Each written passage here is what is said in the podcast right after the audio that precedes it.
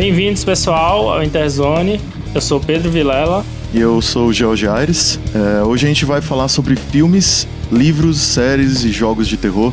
É um gênero bem abrangente e popular, dos mais clássicos de thriller aos mais modernos de terror psicológico. Então tem muita obra e muita abordagem diferente de horror e suspense para se compartilhar e discutir. E vamos conhecer nossos convidados e convidadas de hoje.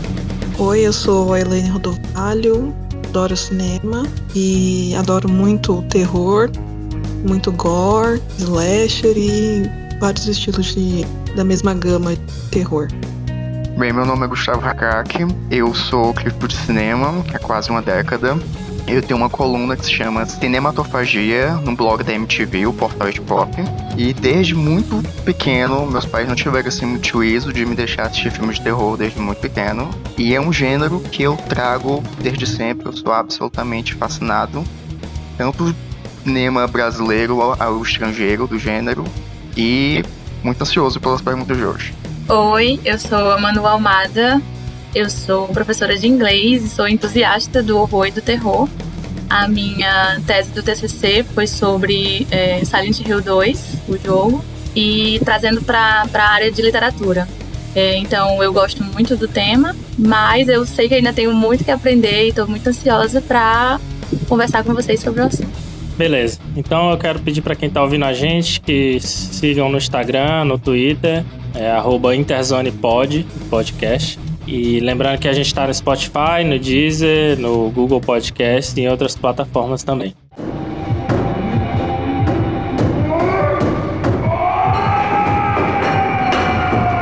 Bom, eu queria começar perguntando para vocês justamente qual a diferença entre terror e horror, né? Apesar de que na prática acho que não se faz muito essa diferença, né? Quando a gente está se referindo ao gênero. Ah, pelo menos na minha experiência, é tudo resumido em terror mesmo, a maior parte do tempo. Em inglês já se chama mais de horror, né?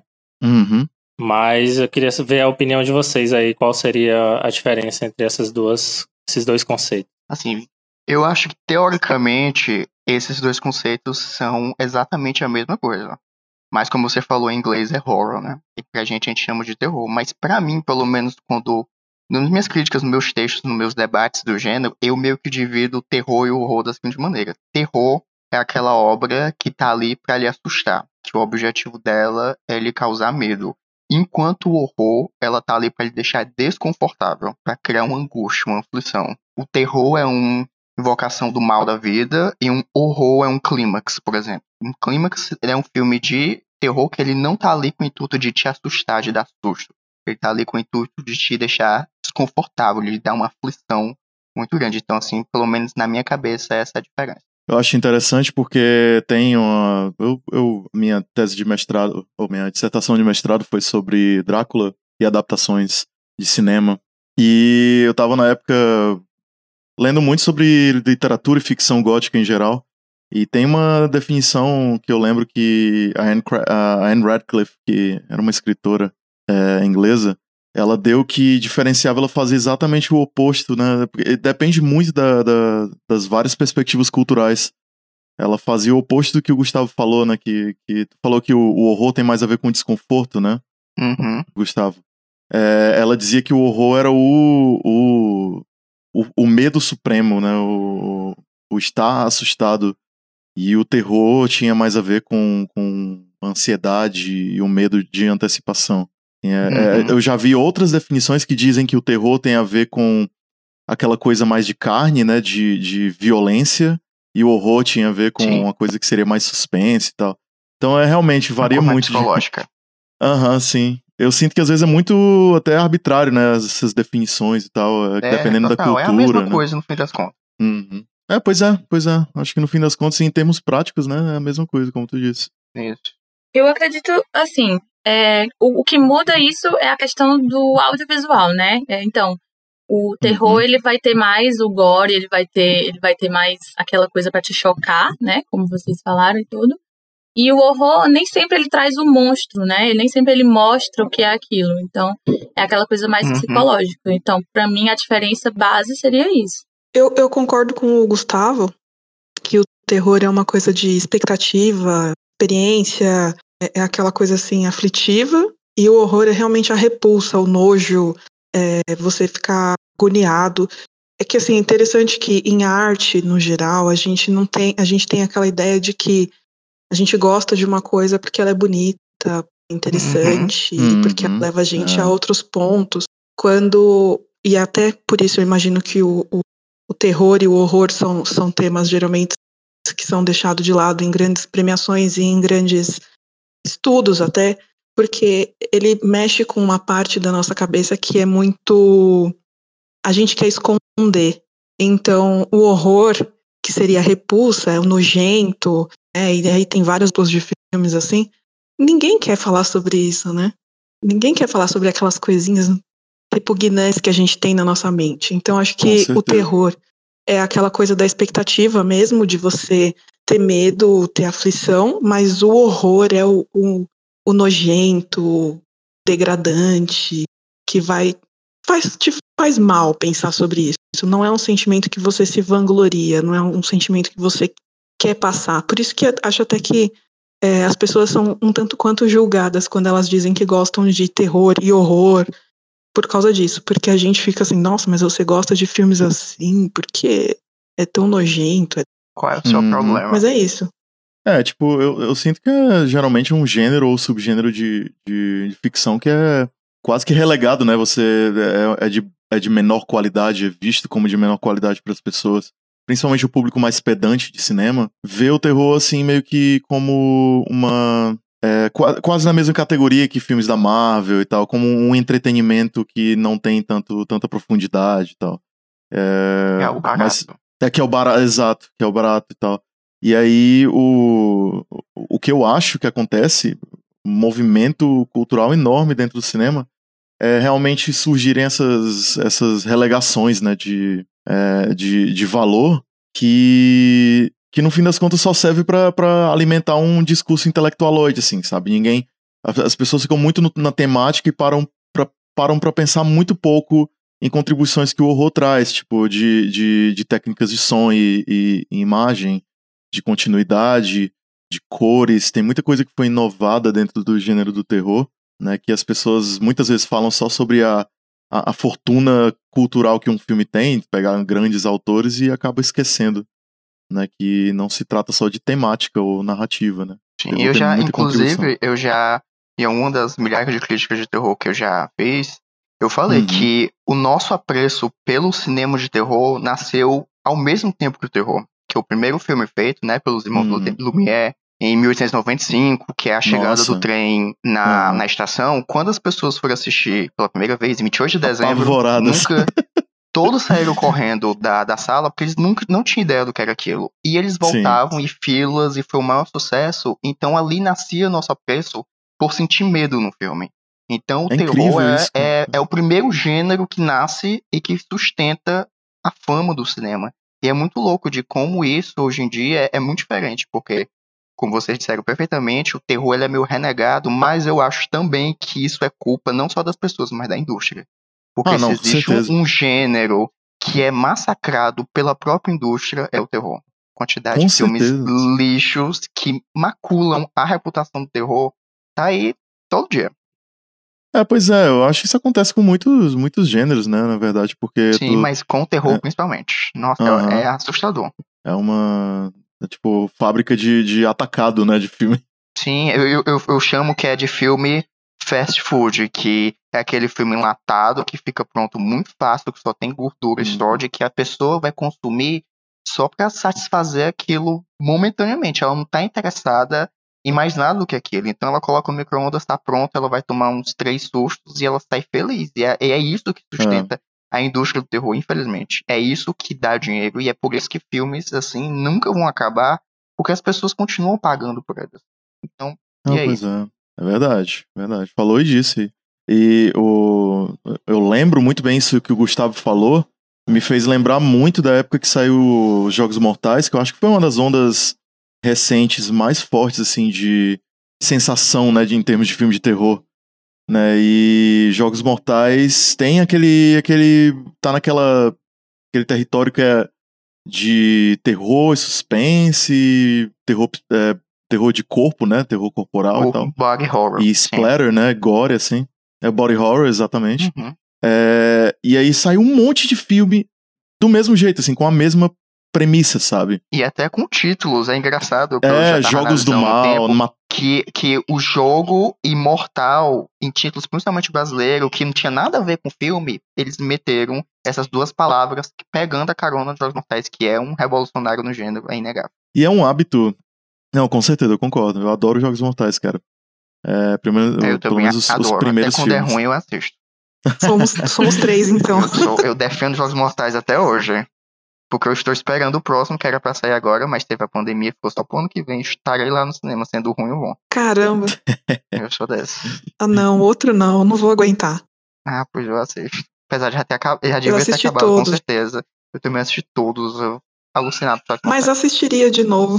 É, eu também. Assistiria Adoro. de novo. Ah, teve Pois aquela é. época também que a gente teve filmes onde as pessoas eram sequestradas e sofriam tortura, né? Turistas. Ah, Sim. Acho que o eles snuff afins. filme, né? Dec- década Uhum. passada teve muito, muito isso. É, teve com, a, com o lançamento de turistas e também teve o albergue, né? Teve muito Ah, esse acho que lance foi o de albergue primeiro. viajantes sequestrados, assim. Sim, a gente tem Eu lembro muito isso de da terra desconhecida, terra distante, que as pessoas vão e elas se perdem lá dentro. É, E é sempre, como a maior indústria é dos Estados Unidos, sempre é num país assim, muito. Brasil, assim, no meio da floresta, aquela coisa assim. Eles criam um imaginário daquele país e que não tem, às vezes, nada a ver com o que é, mas é pra criar aquela coisa, que o terror, no, no fim das contas, é o medo desconhecido, né? De, É. Nasce com a gente, o que é que tá ali no escuro observando a gente. Então, é, eles têm muito essas firulas de pra deixar o filme assim com aquele climão de exótico. Ah, não, com certeza. Eu acho que isso aí que tu falou é importantíssimo, esse lance do medo do desconhecido, porque volta ao que tu tinha falado do, do- da, da estação de trem, né? Do, do curta lá do Lumière. Uhum. Que Sim. era um, algo desconhecido. O pessoal não sabia como aquilo funcionava, aquela nova Sim. técnica, aquela nova tecnologia. E era algo quase mágico, né? Tanto é que magia e cinema meio que se misturam durante uma época com Méliès e tal. Mas. A- a- é, Até hoje eu acho que ainda é, não. o cinema sim, não sim. se desgarra da magia, não- é impossível. Sim, dá. claro. Ma- Magia e tecnologia, né? Tem sempre essa linha tênue entre um Sim. e outro. E assim, eu acho que o, o terror é um dos gêneros é, fictícios que mais se beneficiam do surgimento de novas tecnologias. Né? Assim, Uhum. porque tu, tu, tu pega. é, tu pega no sensorial realmente das pessoas, né? Do que elas estão esperando, de sensações que despertam medo, que despertam fascínio. Né? Um dos conceitos do. que Uma das palavras que ficaram bem marcadas né, na teoria sobre o, ficção gótica é o sublime, né? Porque não é, Sim. eu acho que foi a, a Elaine que falou sobre a, a coisa do, do- não é uma não é uma sensação sempre é, que a gente quer não é uma sensação que a gente quer desprezar, né? Que a gente quer evitar. A gente tem curiosidade por coisas que são horríveis, né? A gente tem uma curiosidade mórbida com as coisas. E isso é o sublime. É aquela coisa que é da natureza, que é assustadora, que é nova, né? E que a gente não consegue não explorar. Entendeu? O terror tem Demais. muito disso. E no cinema tem muito disso. Eu lembro quando eu era criança. ah, Eu vou falar bastante de, de Bruxa de Blair pra mim, porque marcou muito esse filme. Nossa, eu Eu tinha. Não, pois é, cara. é- A Bruxa de Blair eu acho incrível. E eu sei que tem muita gente que fala mal, mas eu acho que tem muita gente que também pula na, na, na, na carreta Genial, só pra gente. falar mal porque, porque é popular falar mal do, de Bruxa de Blair. Mas eu acho que é, é inovador demais aquele filme. Jamais, assim- nossa, é um marco, um revolucionário pro cinema. É. É. E eu lembro que quando eu era criança, eu- os colegas na, na sala de aula falando, ó, tem esse filme, cara, e, e, e a galera morreu e tal, filmando, e a gente pensava que era de verdade aquela história. Sim. E, e aí eu ficava naquela, porque tava na, no. Só tinha em pay-per-view, assim, sabe? Não saiu nem no Uhum. cinema em Teresina. E aí eu não tinha como assistir. E um dia eu fui no aniversário no Bob's, no shopping, e tava passando esse filme no aniversário de criança, sabe? E aí eu fiquei assistindo cenas dele. E eu ficava, nossa, eu tava assustadíssimo com aquele filme. Sim. Mas eu não conseguia não assistir, entendeu? Então pra mim tem muito a ver disso. Hum. Tem muito a ver com É? isso. É tipo um, ir pra um parque, montanha russa, você sabe, você vai morrer de medo, você ficar desesperado, você sai e cai de novo. É, sim. Exatamente. Crianças dos anos Exatamente. 90 sempre falavam em filme de terror, era Bruxa de Blair e Chuck. Nossa senhora, era assim, o auge, né? Dos anos 90, do Uhum. terror. Sim, demais. E isso que que vocês falaram de o terror sempre estar tá muito atrelado à tecnologia, eu acho que isso vem também do próprio gênero, porque ele se satura muito rápido.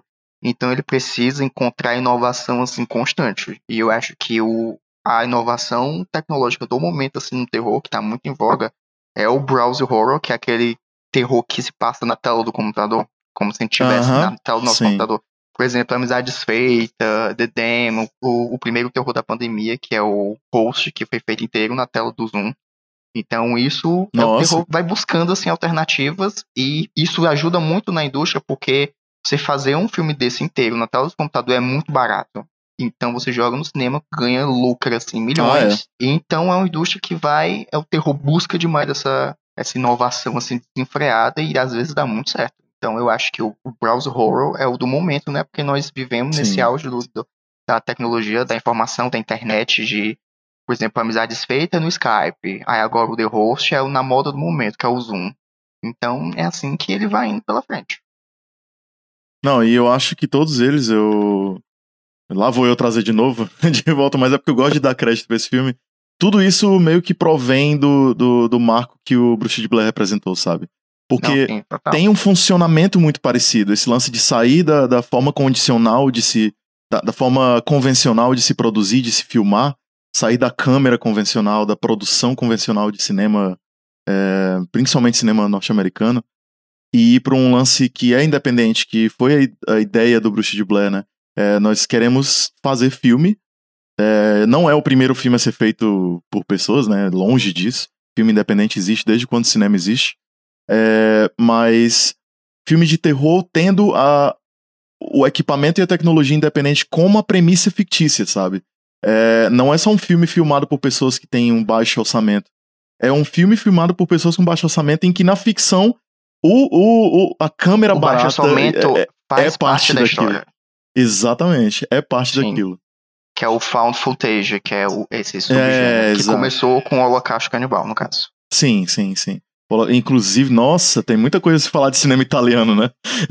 em termos de é, terror, né? Eles... Os diálogos e os. Ah, os diálogos. Chocumentário, né? Que é o, o Holocausto Sim. Canibal, é meio que um. Ele e o Mundo Cane são meio que pioneiros aí do, do chocumentário. Que eu acho incrível. Nossa, chocumentário é outro gênero que eu assisti quando pequeno e pensava que era de verdade, sabe? é uma daquelas Não, todo coisas. Mundo, assim. O diretor, ele quase foi preso por causa é, do sim, Canibal. Nossa pessoas acharam que era real. Então, mas, mas foi porque tem, tem, um, tem animais são torturados durante é, não, são, não sim, sim, mas na época a discussão não era essa, né? Assim, mas, sim. Né, mas a, no caso, a discussão, ele quase foi preso, foi porque eles achavam que as pessoas tinham realmente morrido.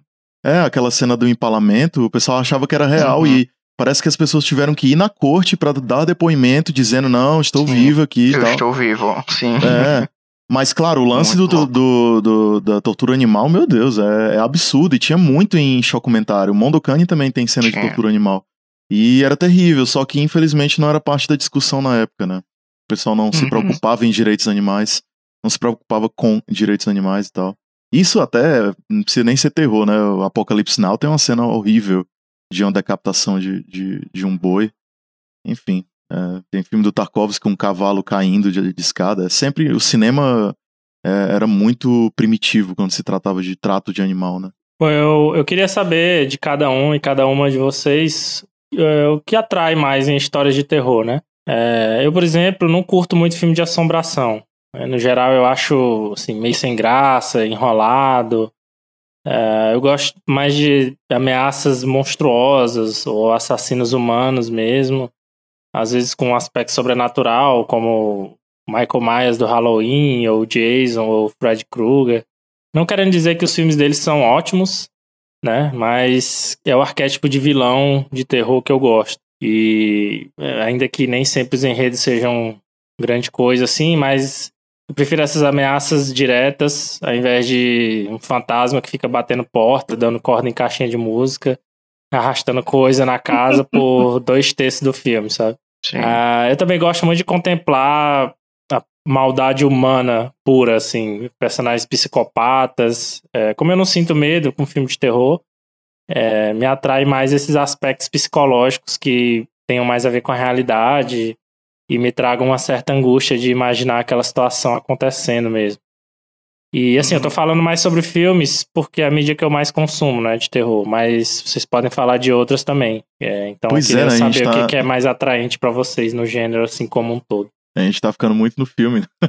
Mas é bom, cara. Filme de terror, enfim. É, porque assim, é natural. É, eu é acho minha que até uma, uma discussão que eu acho é, interessante é qual seria a mídia, né, que aproveita Sim. melhor o gênero, assim, porque eu acho que o cinema, cinema e talvez os jogos tem muito essa a vantagem sobre literatura, por exemplo, de ter, digamos, mais, mais formas de, de chocar, né, de, de impressionar e de causar desconforto, Ele, né? ele lida com mais sensações do que a literatura. Não que um Isso. seja melhor do que o outro, mas é só questão de impacto. E eu acho que o cinema ainda é mais do que o jogo, porque nós somos impotentes. Nós não temos controle do que está acontecendo. A gente só é um Uhum. cúmplice, um espectador. Sim, Aí eu acho é, isso nesse mais aspecto. desesperador. Assim, nesse aspecto, é, se o filme, eu acho que depende muito, que o horror tem. O terror tem diversas dimensões, né? Mas se o, o- Uhum. o- a obra quer despertar um senso de impotência, definitivamente o filme ele proporciona uma experiência mais precisa, né? Mas eu acho que em geral, nesse, nesse aspecto, eu particularmente sempre tendo a beneficiar videogame, porque eu acho que videogame tem a ver é, com interatividade e imersão é, com agência, né?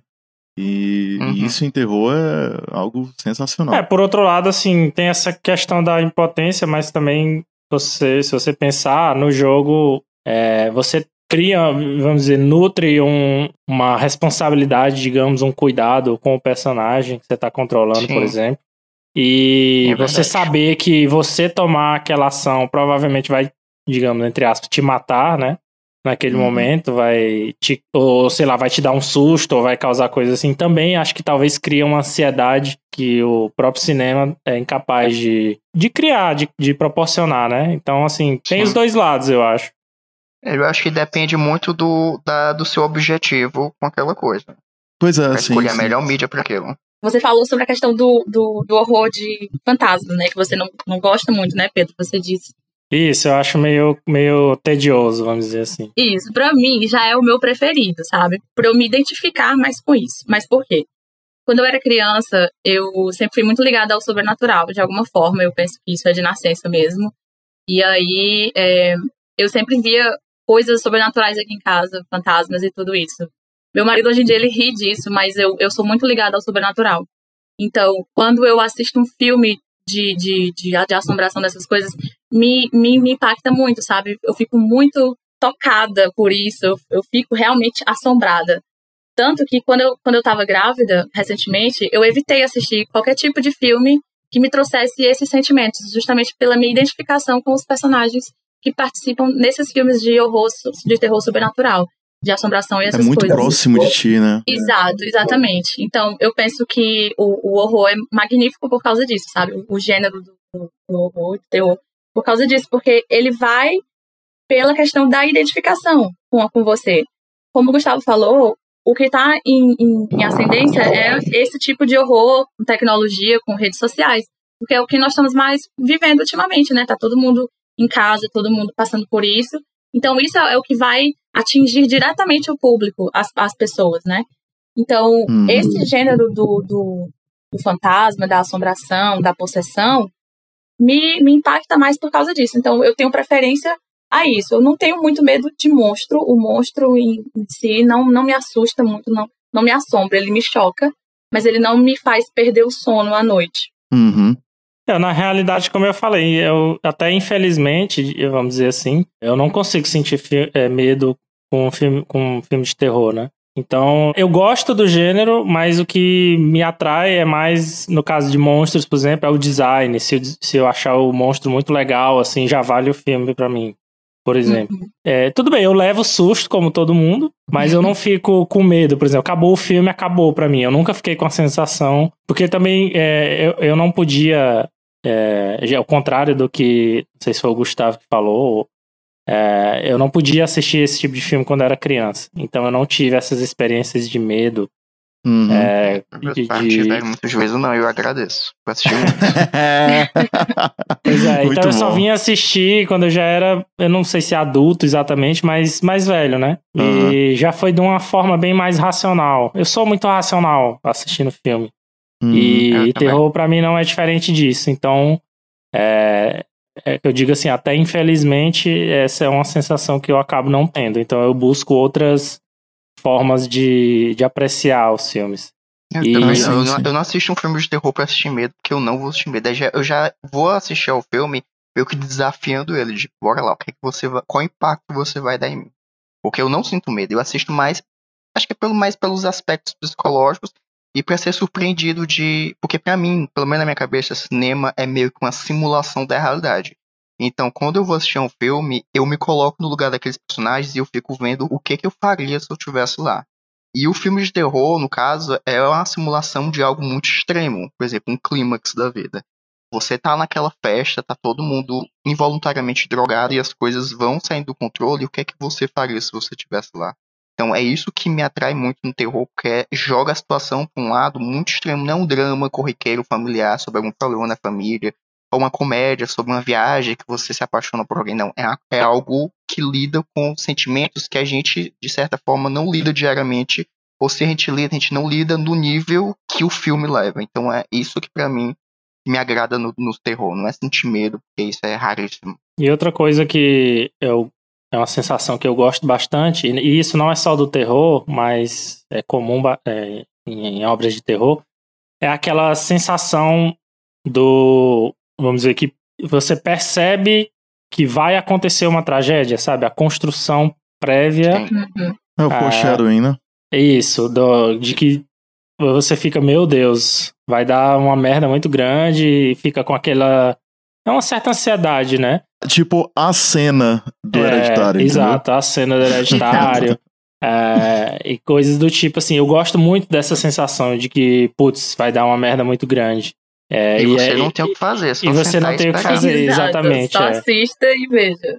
Então são essas coisas que me atraem É muito horror em. Você em terror, assim. E, e como eu falei, nada. o design, né? Às vezes do, do monstro ou do, É, eu- eu do sou ligado assassino. nisso. Eu sou muito fã do Michael Myers, por exemplo, do Halloween. Apesar de. O único filme de Halloween que eu gosto é o do Rob Zombie, o primeiro, que acho que é de 2007, talvez, 9, não sei. É, mas, é, mas, eu, mas eu gosto. Eu assisti vários outros filmes de Halloween, mesmo sem, sem gostar de quase nenhum. Só porque eu acho o personagem muito legal, assim. Sim, eu também Uhum. sou muito ligado a isso do design, da criação imagética ao redor da, da figura no terror, por exemplo.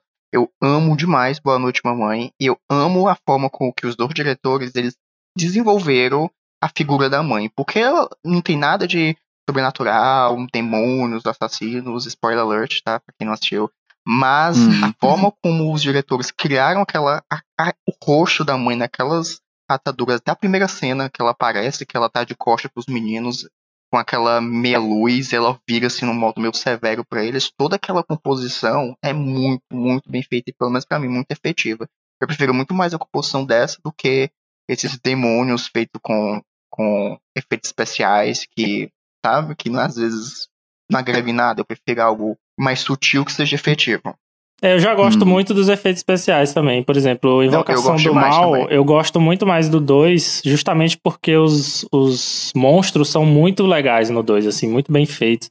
É, eles me causaram, digamos, uma, uma empolgação quando eu assisti no cinema, sabe? Eu fiquei muito mais conectado ao filme que eu queria ver. Tem a freira lá, tem um, um, um cara gigante, eu acho. Eu, faz tempo que eu só vi uma Sim. vez, mas um gigante que fica arrastando coisa no, no sótão, qualquer coisa do tipo. E, e achei muito legal, assim, isso me divertiu bastante. Eu, eu tenho já é o, o momento o momento polêmica, porque eu sou um das. Acho que eu sou o maior hater do universo, de- do universo Invo- Invocação do Mal, que eu detesto.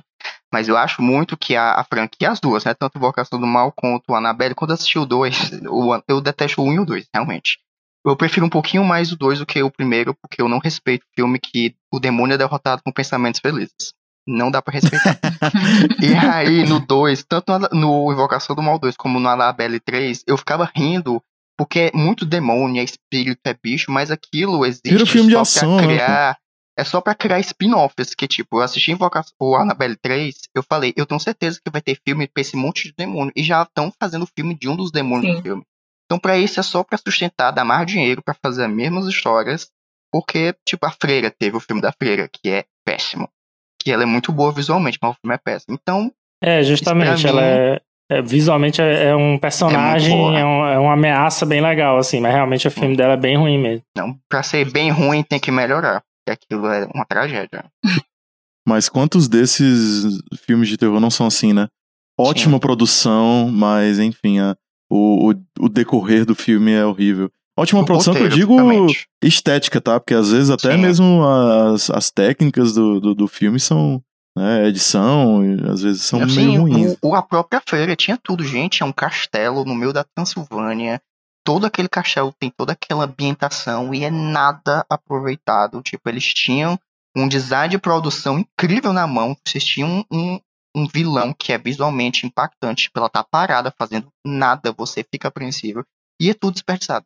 Cara, é um filme que eu acho visualmente, assim, muito massa. E para mim, é, vale a assistida por isso, é o, o Caçador de Troll. É um filme de 2010. Ah, eu, eu sei qual é. Nunca assisti, mas eu sei qual é. Found footage também. Visualmente é muito legal. É, eles criaram trolls, né? É, monstros muito massa, assim, no filme. E por ter todo esse aspecto de, de found footage, você nunca vê diretamente os monstros, assim. Então fica mais legal ainda, porque você completa, né? Com a imaginação. Uhum eu acho que é, a, a, muitas vezes é o, o principal. Tipo, eu, a gente, quando eu assisti O Farol, muita gente no final da sessão odiando o filme porque não mostrava o que tinha no Farol. Mas pra quê? O bebê de Rosemary, a gente não vê o bebê. É tipo a bruxa de Blair, a gente não vê a bruxa. Então, pra uhum. que as pessoas elas sentem uma necessidade muito grande de que o filme mastigue as coisas ao máximo e mostre Exato. pra ela na tela com todos os detalhes. A gente tem que ver a freira perfeitamente na tela. Mas às vezes. É tosco isso, a, eu acho muito tosco. Sim, a, a, a indução, sabe? A intuição do que, que tem ali, às vezes causa muito mais medo do que a gente vê o que tem ali. Às vezes a gente vê e a gente fica, ah, era só isso. A sugestão é muito poderosa, né? Demais, né? Sugerir, o nosso cérebro vai muito mais longe do que o próprio filme. É, e a literatura coisas... toda de terror tá aí para mostrar é, isso, né? Exatamente, a gente não vê nada, mas nossa cabeça cria coisas absurdas. É, eu tenho muito haters na internet, né? Sempre quando eu vou fazer um, uma crítica de terror, as pessoas já meio que me julgam porque ela sabe que eu já tenho um estilo de terror. Essas invocações do mal da vida, se for assistir, ele sabe que eu vou detestar. E eu sou mais ligado para filmes como Hereditário, como A Bruxa, como Farol, porque eu acho que são filmes que eles se levam a sério na medida correta. E eles não estão interessados só no, no fim do mês na bilheteria lotada, eles estão interessados mais na história deles. Enquanto eu acho que esses filmes mais Vocações do Mal da Vida, que eles estão mais preocupados no, no quanto de retorno eles vão dar. E sim, cinema, arte, é um mercado, elas têm que gerar lucro, mas quando o lucro ele está acima da própria arte, nós temos um problema. E Elaine, quais são os aspectos mais atraentes para ti no terror? Então, do mesmo jeito que você não assistiu filmes quando você era criança, eu assisti muito. E um dos filmes que eu assisti quando era criança foi A Coisa. A Coisa não The Thing, que é o famoso, também assisti esse, mas o que me chocava mais era o A Coisa, que é tipo um creme branco que domina as pessoas e ele é um monstrão hum. e as pessoas estão tomando esse iogurte que é esse parece um Nossa, um, eu lembro desse filme. Um creme um creme grego uh -huh. assim. Sim. E todo mundo tá sendo meio que possuído por esse ser, uh -huh. parece um extraterrestre, sei lá. Então assim, como eu assistia isso quando era muito pequena, eu sempre fui a pessoa que assistiu filmes de madrugada até a TV parar. Quer dizer, eu acho que eu sou a mais velha do grupo, eu assistia filme até a TV não funcionar mais, né? Que não existia TV 24 horas, dava duas, três horas da manhã, a TV parava. do ar. E aí nas, é na sexta e no sábado, a TV ia até um pouco mais tarde. E aí eram filmes de terror que passavam. Então eu assistia muito. E esse, por acaso, passava no SBT. Porque é um filme mais, um filme B, assim, então ele Ele é um não filme é, que me marcou não é bastante. aquele do John Carpenter com não, Kurt Russell, não, né? Esse é maravilhoso. É The Stuff, isso. É The Stuff, exato. Do Larry Cohen. Ah, tá. E assim, esse filme, o The Thing, que é do, do Carpenter, também foi maravilhoso na minha vida. Ah, esse é o Enigma de Outro Mundo, é. Isso. Uma belíssima tradução. É, eu vou falar só dos filmes antigos. E eu assisti muito filme quando era criança, então isso me impressionava muito. Tanto é que quando chegou nessa fase da Bruxa de Blair, não foi uma coisa que me pegou muito. Não era um, eu não gosto, eu não sei se é porque eu tenho miopia, E a, o fato da, da câmera balançar, tremer, mudar cor, isso me incomoda muito para ver as coisas. Ah, tá. Então eu não gosto nem do filme de ação, que é muito balançando, que tem muitos assim, que a gente já comentou, acho que até no outro podcast. E não eh, me incomoda muito, porque eu não consigo assistir, me enjoa, me dá um negócio. Por incrível Entendo. que pareça, o clímax não me deu. Mas Tu deve adorar o Irreversível. Então. Irreversível. Então. Eu tava pensando em Irreversível, velho. Gente, eu amo Irreversível. Tenho tatuagem do Irreversível. Não, Não me fez mais, mal. Eu adoro Gaspar Noé. É maravilhoso ah, é, também. Maravilhoso. Só que eu só conheci Gaspar Noé já mais adulto. Uhum. E os filmes que me provocam mais são os filmes de pessoas presas em ambientes fechados que elas não têm muito para onde correr. Por exemplo, o Enigma do Outro Mundo, eles estão num lugar que eles estão em espaço aberto, mas eles não têm para onde ir. Sim. Que é, estão na neve ou no espaço. Alien, para mim, é um filme de terror magnífico também. A obra gente quase prima, não vê o, obra o monstro. E uhum. essas coisas me, me, me chocam muito. E ao contrário da Manu, falando do, do sobrenatural, eu não tenho isso do sobrenatural, não me incomoda. Eu tenho uma. uma é, não, me, não me dá não é, que, não é questão de medo, mas é uma coisa que eu entendo, eu tento compreender, então eu não sei, não me, não me, me choca. Agora, eu não gostei nenhum daqueles atividades paranormal, porque eu sou sonâmbula. Então ah, eu ficava tá. me vendo naquelas cenas e falando, caramba, quando eu levanto as pessoas me veem desse jeito, fico parecendo é, uma maluca. Meio, é, é meio então eu não né? gosto. Né? É, eu não Sim. gosto. Mas isso porque eu me via no filme, né? Não que o filme seja ruim. Eu me uhum. incomodava uhum. porque, né? E assim, sempre essas coisas gore, essas coisas de fugir, de estar num lugar que. Ou filmes que mudam durante o filme, assim, pelo menos assim, filme coreano, a metade do filme é uma coisa, depois muda para outra, e aí você fala, meu Deus, o que que acontece agora? Então, assim, eu gosto uhum. muito, muito dessas coisas. Assim, você tá preso num lugar com alguma coisa que você não tem conhecimento e você não sabe como lidar com ela. Então, para mim, esses são os filmes mais, mais chocantes. E esse que eu falei, a coisa, The Stuff, que a Elaine, criança, de provavelmente uns 9 ou 10 anos, ficava apavorada de tomar iogurte e ser um ser de outro planeta nossa, que vai nossa, me controlar. E me fazer esse... derreter lá, tinha cenas nojentas. Uhum. E eu assistia, né? Acho que a minha mãe fez errado. Pedro tinha que ter sido igual a você, assim, não assistia essas coisas.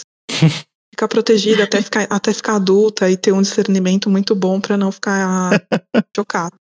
Uhum. Cara, é, o que a Elaine falou aí, é, esse tipo de filme, quando eu era criança, me apavorava num nível. É, eu lembro de ver, eu não assisti a coisa, esse a coisa, né, The Stuff. É, mas eu lembro desse filme passar na televisão. E é, eu lembro de um filme que esse eu assisti realmente. Porque é foda, hoje a gente tá em outra realidade, a gente não leva em conta que antigamente se tu perdesse o horário do filme, tu não assistia mais não. Não tinha como. Não é streaming, né? Exato. Tu pode voltar a assistir na hora que tu quiser. Mas eu lembro de passar um de madrugada no defunto. Qual era o nome daquele que as pessoas escolhiam por telefone o, o filme na Globo?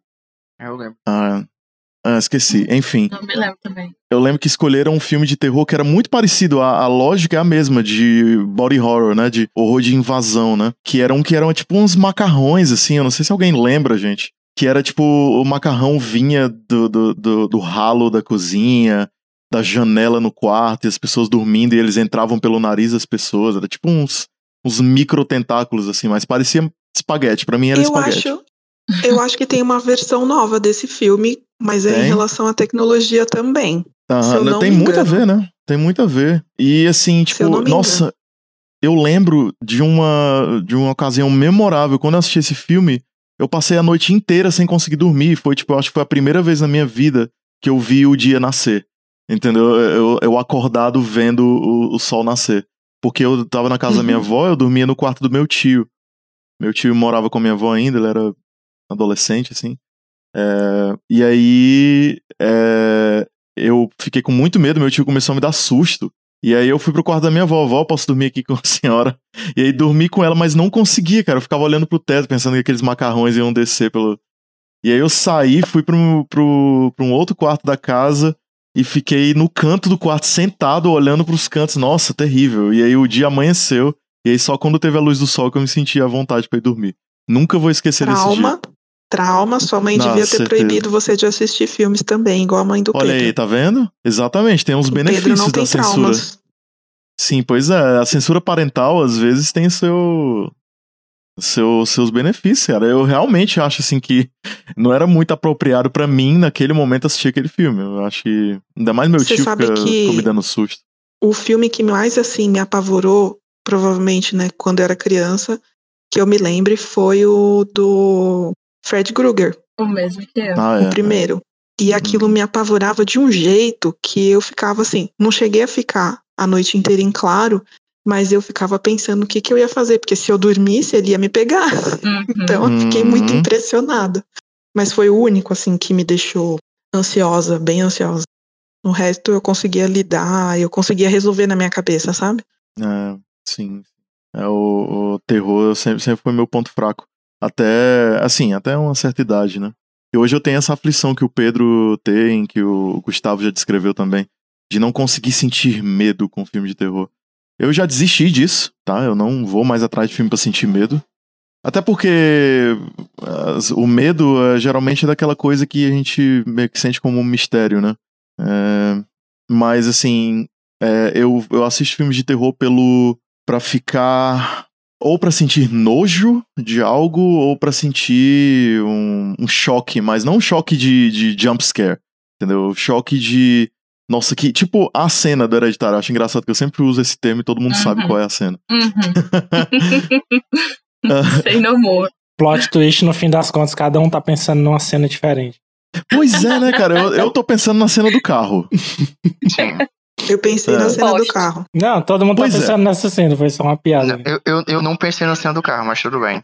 Do começo, eu achei o começo do filme bem forte, né? O lance da casa de bonecas, o lance da maternidade e tal. E aí, o, o- quando chegou no ápice, e eu tava com muita raiva, que eu odeio assistir filme, em- filme muito conhecido em cinema, porque vai estar lotado e a galera vai estar rindo. A galera adora rir em, em cinema, né? E aí, tava todo mundo rindo do filme, cara. Eu tava muito puto. Gente, pelo amor de Deus. Cadê a atmosfera do filme? Não dá pra construir a atmosfera de um filme de terror com todo mundo dando risada, entendeu? Aí, quando chegou essa cena, todo mundo se calou no cinema de uma maneira, assim, ficou um silêncio sepulcral, assim. É terrível, assim. Mas é esse tipo de chocar que, que me pega, entendeu? Não é o jumpscare barato. Você sabe que eu fui assistir o Jogos Mortais 3 no cinema Aham. e eu lembro que era. Eu não lembro qual época exatamente, acho que era a época dos Dias dos Namorados aqui no Brasil, ou próximo. Eu sei que a gente foi numa sexta-feira e tinha vários casais. E aqui em São Paulo tem uma mania de você comprar comida, tipo Ah, lanche, né? nossa, sim. e comer durante o filme. E a primeira cena dos Jogos Mortais do 3 era aquele cara que ele tá preso por várias correntes, como se Sim. fossem piercings gigantes, né? Ele arranca. E aí eu, eu sentei, eu tive o prazer de sentar e todo mundo rindo, conversando, comendo, e eu já tava brava, né? Porque, meu, silêncio, filme de terror aí, ó, Tenho muita raiva. silêncio. E aí na hora que começou o filme, que é a primeira vez que ele teve que arrancar um negócio, todo mundo em silêncio parou de comer. Várias pessoas saíram e, tipo, não comeram mais, não ficaram na sala, porque Lendário. é nojento. Ai, eu amo eles. Meu Deus, maravilhoso. É maravilhoso. E aí eu me regozijei, assim, ah, muito bom. embora, Muito bom. Eu senti a mesma coisa no Hereditário. silêncio. E mãe, nossa, eu assisti mãe no cinema. Não dava pra ouvir nem a respiração das pessoas, tá todo mundo morto. ah, mas também chega um momento Ah, naquele filme sabe que o que todo mundo fica É. meio confuso até, fica calado de confuso. Verdade. Fica calado de confuso, também acho.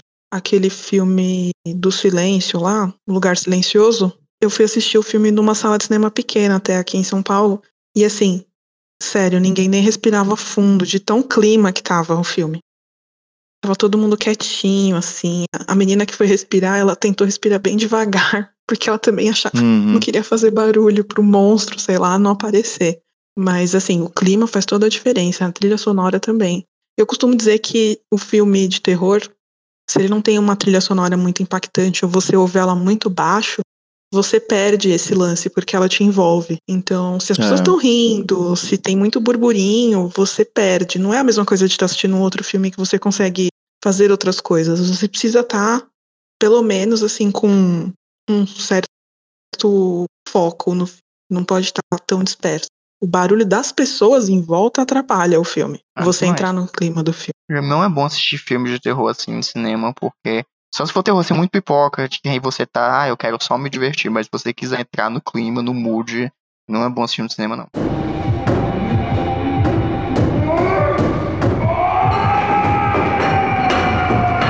Com relação a autores, pessoal, escritores, diretores, roteiristas, produtores, assim, desenvolvedores de jogos, é, quais são os que mais se destacam na opinião de vocês?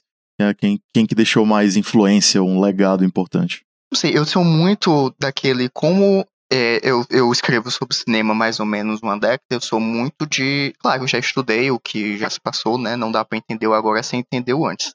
Mas eu sou muito ligado ao cinema que está acontecendo agora, de quais são as correntes que estão vindo agora, quais são os nomes que estão surgindo agora. E eu acho que, assim, Uhum. o rei do terror moderno, pra mim, é o Ari Aster, com certeza, indiscutível. Ele é diferenciado, né? É diferenciado. Não, total. Ele, pra mim, é o que faz o, o, a coisa assim acontecer da melhor forma. Ele só tem dois filmes, tem curtas também de terror que são ótimos, mas só tem dois longas. Mas, assim, Uhum. o, o nome principal pra mim, assim, do momento que as pessoas que vão, vão produzir esse tipo de conteúdo vão olhar pra ver o que aquela pessoa tá fazendo é o Arasta, com certeza. Sim, sim, sim.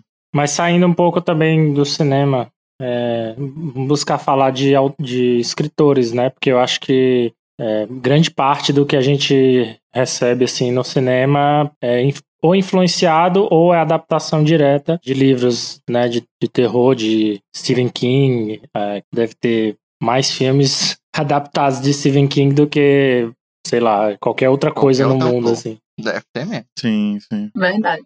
E, enfim, Lovecraft, é, todos os autores mais clássicos de terror, assim. Posso começar pelo, pelo um pouquinho mais antigo? Que isso que eu acho que as pessoas às vezes até desprezam, mas a importância que, que essa obra, não, não só a obra escritora, mas a obra principalmente tem no, no terror que a gente vê hoje é Mary Shelley, cara.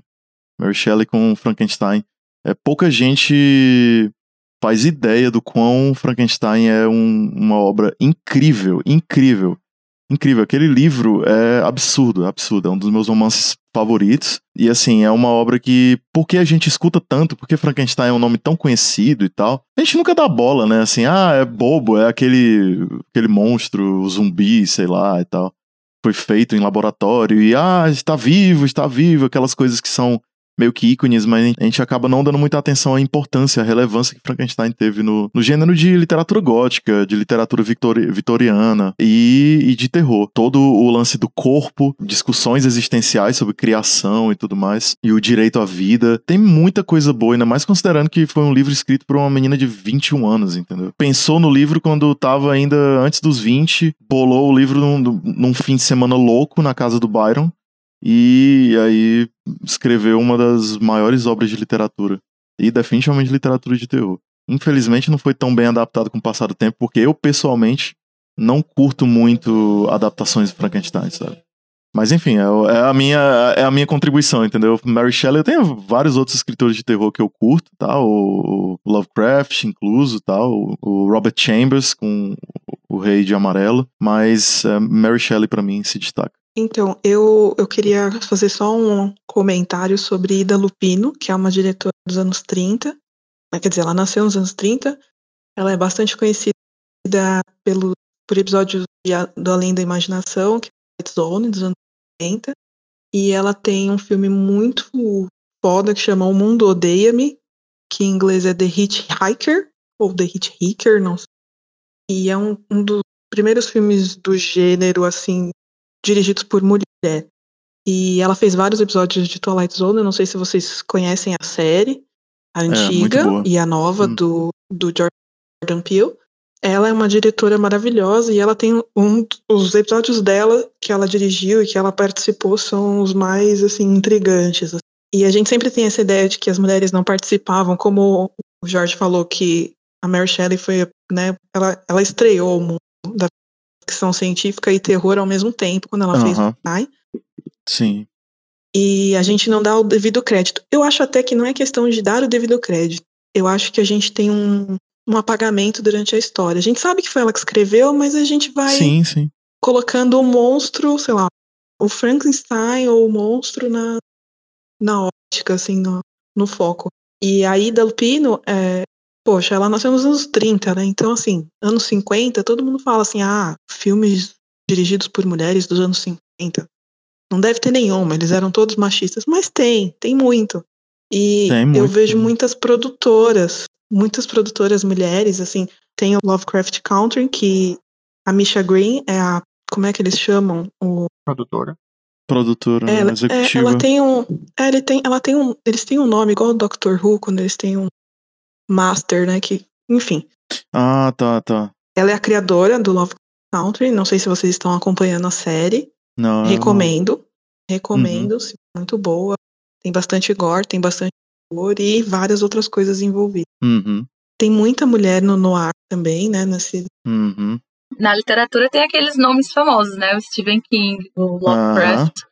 E são, assim, considerados os mestres, né? Tem muita influência, tem muitos, muitos filmes adaptados, como o Pedro falou. Eu gosto muito do, do Stephen King, né? Porque ele não Uhum. se limita a um tipo só. As obras dele é, falam de todos os tipos de, de, de horror, desde os contos, ele trata muito com, com, com, com o imaginário, né? Os livros dele são muito descritivos, então você consegue imaginar toda todo o ambiente, toda aquela situação, toda tudo, você sente tudo. Então, durante a minha adolescência eu lia muito Stephen King, muito mesmo assim, e lia rápido porque eu queria ver todos, ler todos, porque aquilo me assustava, aquilo me animava, me excitava, então era muito Uhum. era, era muito legal, né? E eu, eu não tinha muita consciência de, assim, ah, um livro virou um filme. Eu não sei eu como, um, que mundo que eu vivia quando eu era adolescente, que pra mim isso era muito, sei lá, era muito distante uma coisa da outra. Um livro virar filme, não pensava nisso. E aí um dia eu descobri que os, os, os filmes, alguns filmes que eu já gostava, tipo, tipo é, Christine, o carro assassino, que passava direto no SBT à tarde, é, eram vinham de vinham de, de livros, né? Então é, com, com a internet também eu comecei a baixar muitos filmes e aí eu fiz uma maratona assim de filmes com- é, é, do do Stephen King, né, baseado em obras. Então a gente vê pela pela obra dele essa diversidade. Ele trabalha tanto com o psicológico, ele trabalha com o monstro, ele trabalha com, com a psicopatia, né, com a maldade humana, com a crueldade. Então Pra mim, o o King ele é, ele é completo. Ele trata disso e do, do, do tema, ele abre tudo e ele te atinge de todas as formas possíveis. Pelo menos Uhum. é assim que eu vejo, sabe? Sim, sim. Não, e ele atinge muita gente. O público, o alcance de público do Stephen King é, é absurdo. É absurdo. Tanto de gente que lê as coisas que ele escreve e o como é, foi difundida assim, a literatura dele, né? É, principalmente depois da Torre Negra, que ele tinha muitos filmes que já eram consagrados, já tinham sido Sim, adaptados, mas eu acho que a Torre Negra quebrou muitas barreiras, assim, quando foi lançada, né? Assim, aquela, aquele lance, até a mística do ser o, o maior romance em língua inglesa, aquela Uhum. tentativa que ele estava tendo, né, de escrever o maior romance em língua inglesa. Os simbolismos e tudo. Os simbolismos, sim, sim. E, e, tipo, uma, uma história maior em termos de abrangência fictícia, né? Ficcional, assim, o, o mundo que ele estava criando com, aquele, com aquela obra. Acho que o alcance dele duplicou, triplicou com a Torre Negra. E mas antes disso, né, assim, como a gente até já falou aqui nesse episódio, o quanto da, da, da fortuna intelectual dele, da, da produção literária dele já foi adaptado para o cinema, né? Uhum. muita coisa, inclusive por diretores consagrados e roteiristas consagrados, tipo Wes Craven, né, já, já fizeram essa meio que parceria criativa, né, de adaptar os filmes dele. É uma, é uma relevância absurda de Stephen King. Não só filmes, mas como séries também.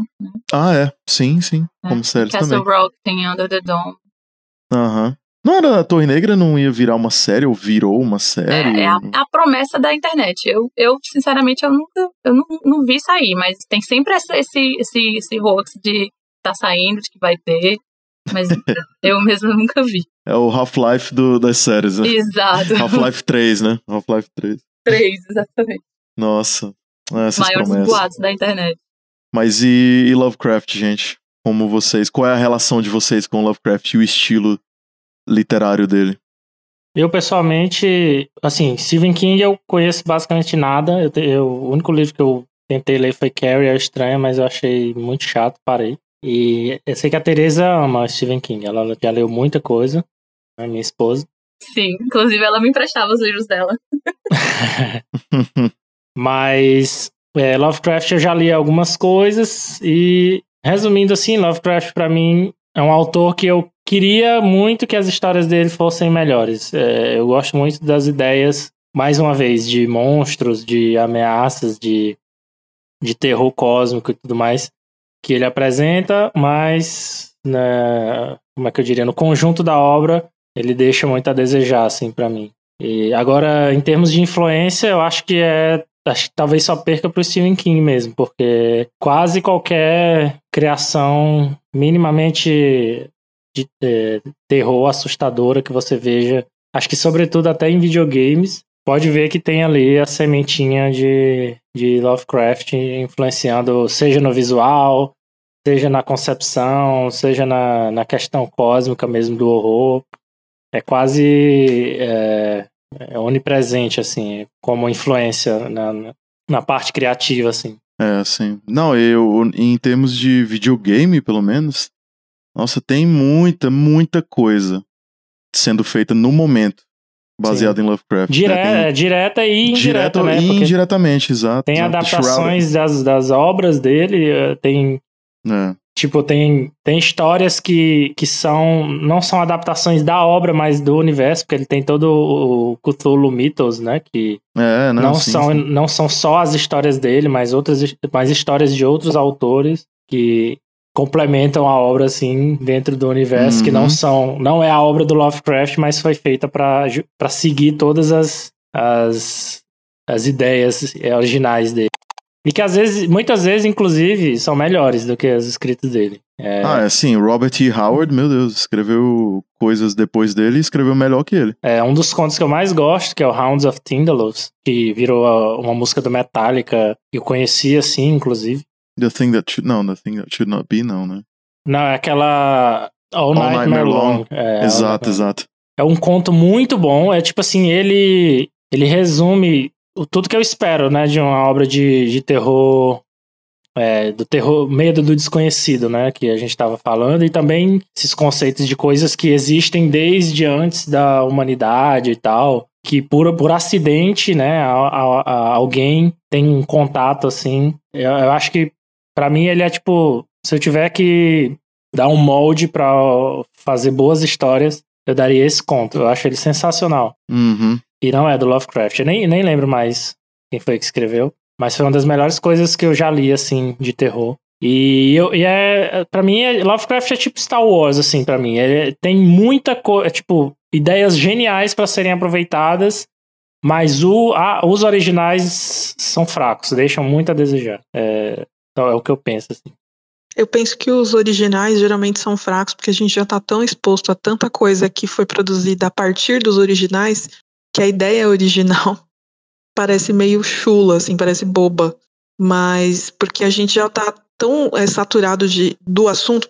Por exemplo, é, Twilight Zone, eu vou voltar a falar desse assunto. Todas as coisas, sei lá, Black Mirror, Twilight Zone novo, sei lá, Lovecraft Country, todas essas coisas, todos os filmes de terror, tem uma pontinha, se você pegar, dos anos 50 para que veio dali. Veio de Twilight Zone. E assim, as, quando você assiste a obra dos anos 50, óbvio, você vai falar, ah, aqui era muito óbvio. Só que na época não era. Então, na época foi chocante. Mas pra gente agora, óbvio que a gente vai achar, ah, isso daí eu já vi em algum lugar. Mas tudo bebeu numa fonte. Então, imagina que o Lovecraft seja a mesma coisa. As pessoas bebem na fonte e aí quando você lê o original, você fala, hum, ai, não gostei tanto. Assim, não é tão legal. É difícil uma obra, ela passar o tempo, né? Passar 300 anos, sei lá, e, e continuar tão assim, nossa, é, é igual ler Shakespeare no, no, original em inglês, né? Britânico, arcaico lá. Você não vai achar legal. Eu não achei legal. Os Lusíadas. Mas eu acho que não é só falaram isso. pra mim que era legal.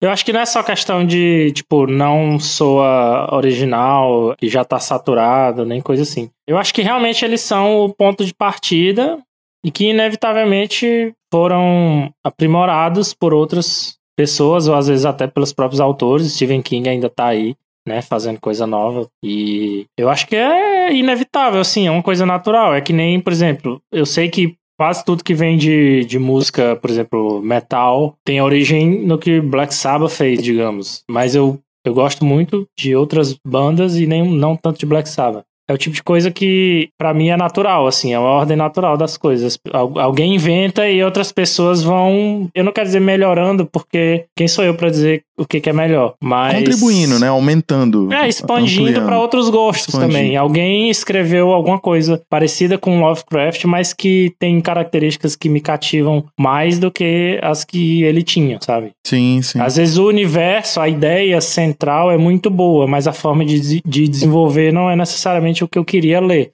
Já outra pessoa pegou aquela ideia principal e desenvolveu de uma forma que me agrada mais. Então eu acho que é isso. É, felizmente a gente tem aí a oportunidade né, de desfrutar de várias formas diferentes de usar as mesmas ideias. E nunca é, descartar que, que isso abre espaço né, para as pessoas pesquisarem e irem conhecer. Porque tem gente que realmente não, não, não sabe ver viu aquele derivado, porque ele realmente não sabe que existe aquele mais antigo e tudo. Então a pessoa vai Exato. atrás e pesquisa.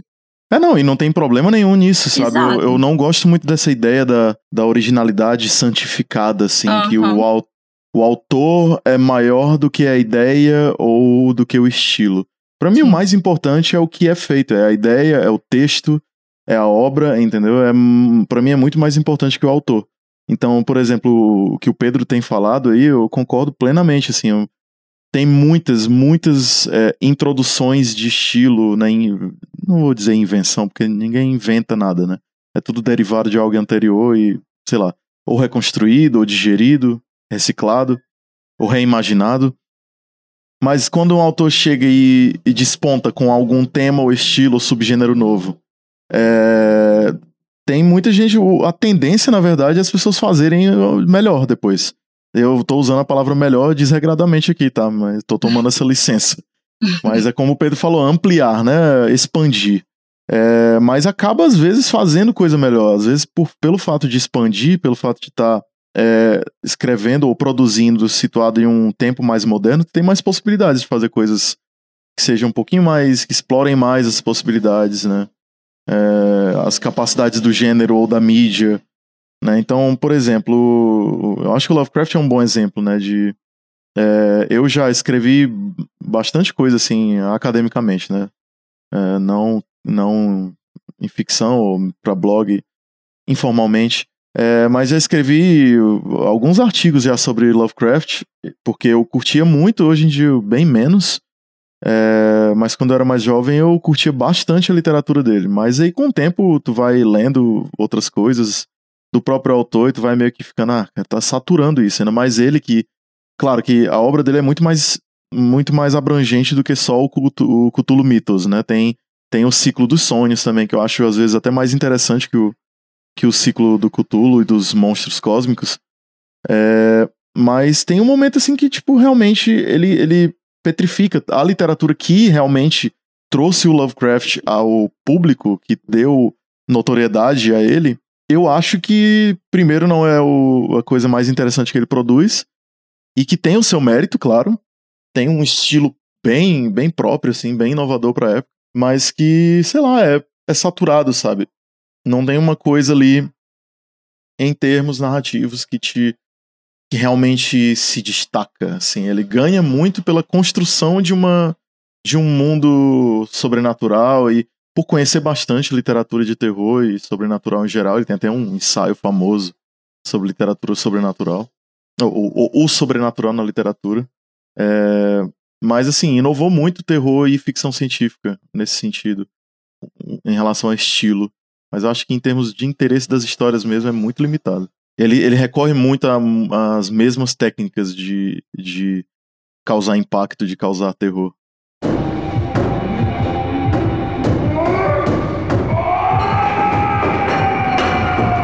Então, eu queria ouvir a opinião de vocês sobre esses filmes categorizados, acho que como terror psicológico, né, que tem saído nos últimos anos, Uma Bruxa, Hereditário, Midsommar e outros exemplos que talvez vocês possam dar. É, vocês consideram que esses filmes têm algo de inovador, assim, o falatório, como o falatório hype, né, faz parecer, ou isso é uma falsa impressão criada por essa saturação que a gente já discutiu de filmes com muita cena de susto, né? O jump scare, que acaba lotando cinemas com o público que assiste de forma casual, vai assistir terror para rir mais do que para outras coisas. O que, que, vocês acham assim? É, realmente esses filmes estão à altura do, do hype que é colocado sobre eles?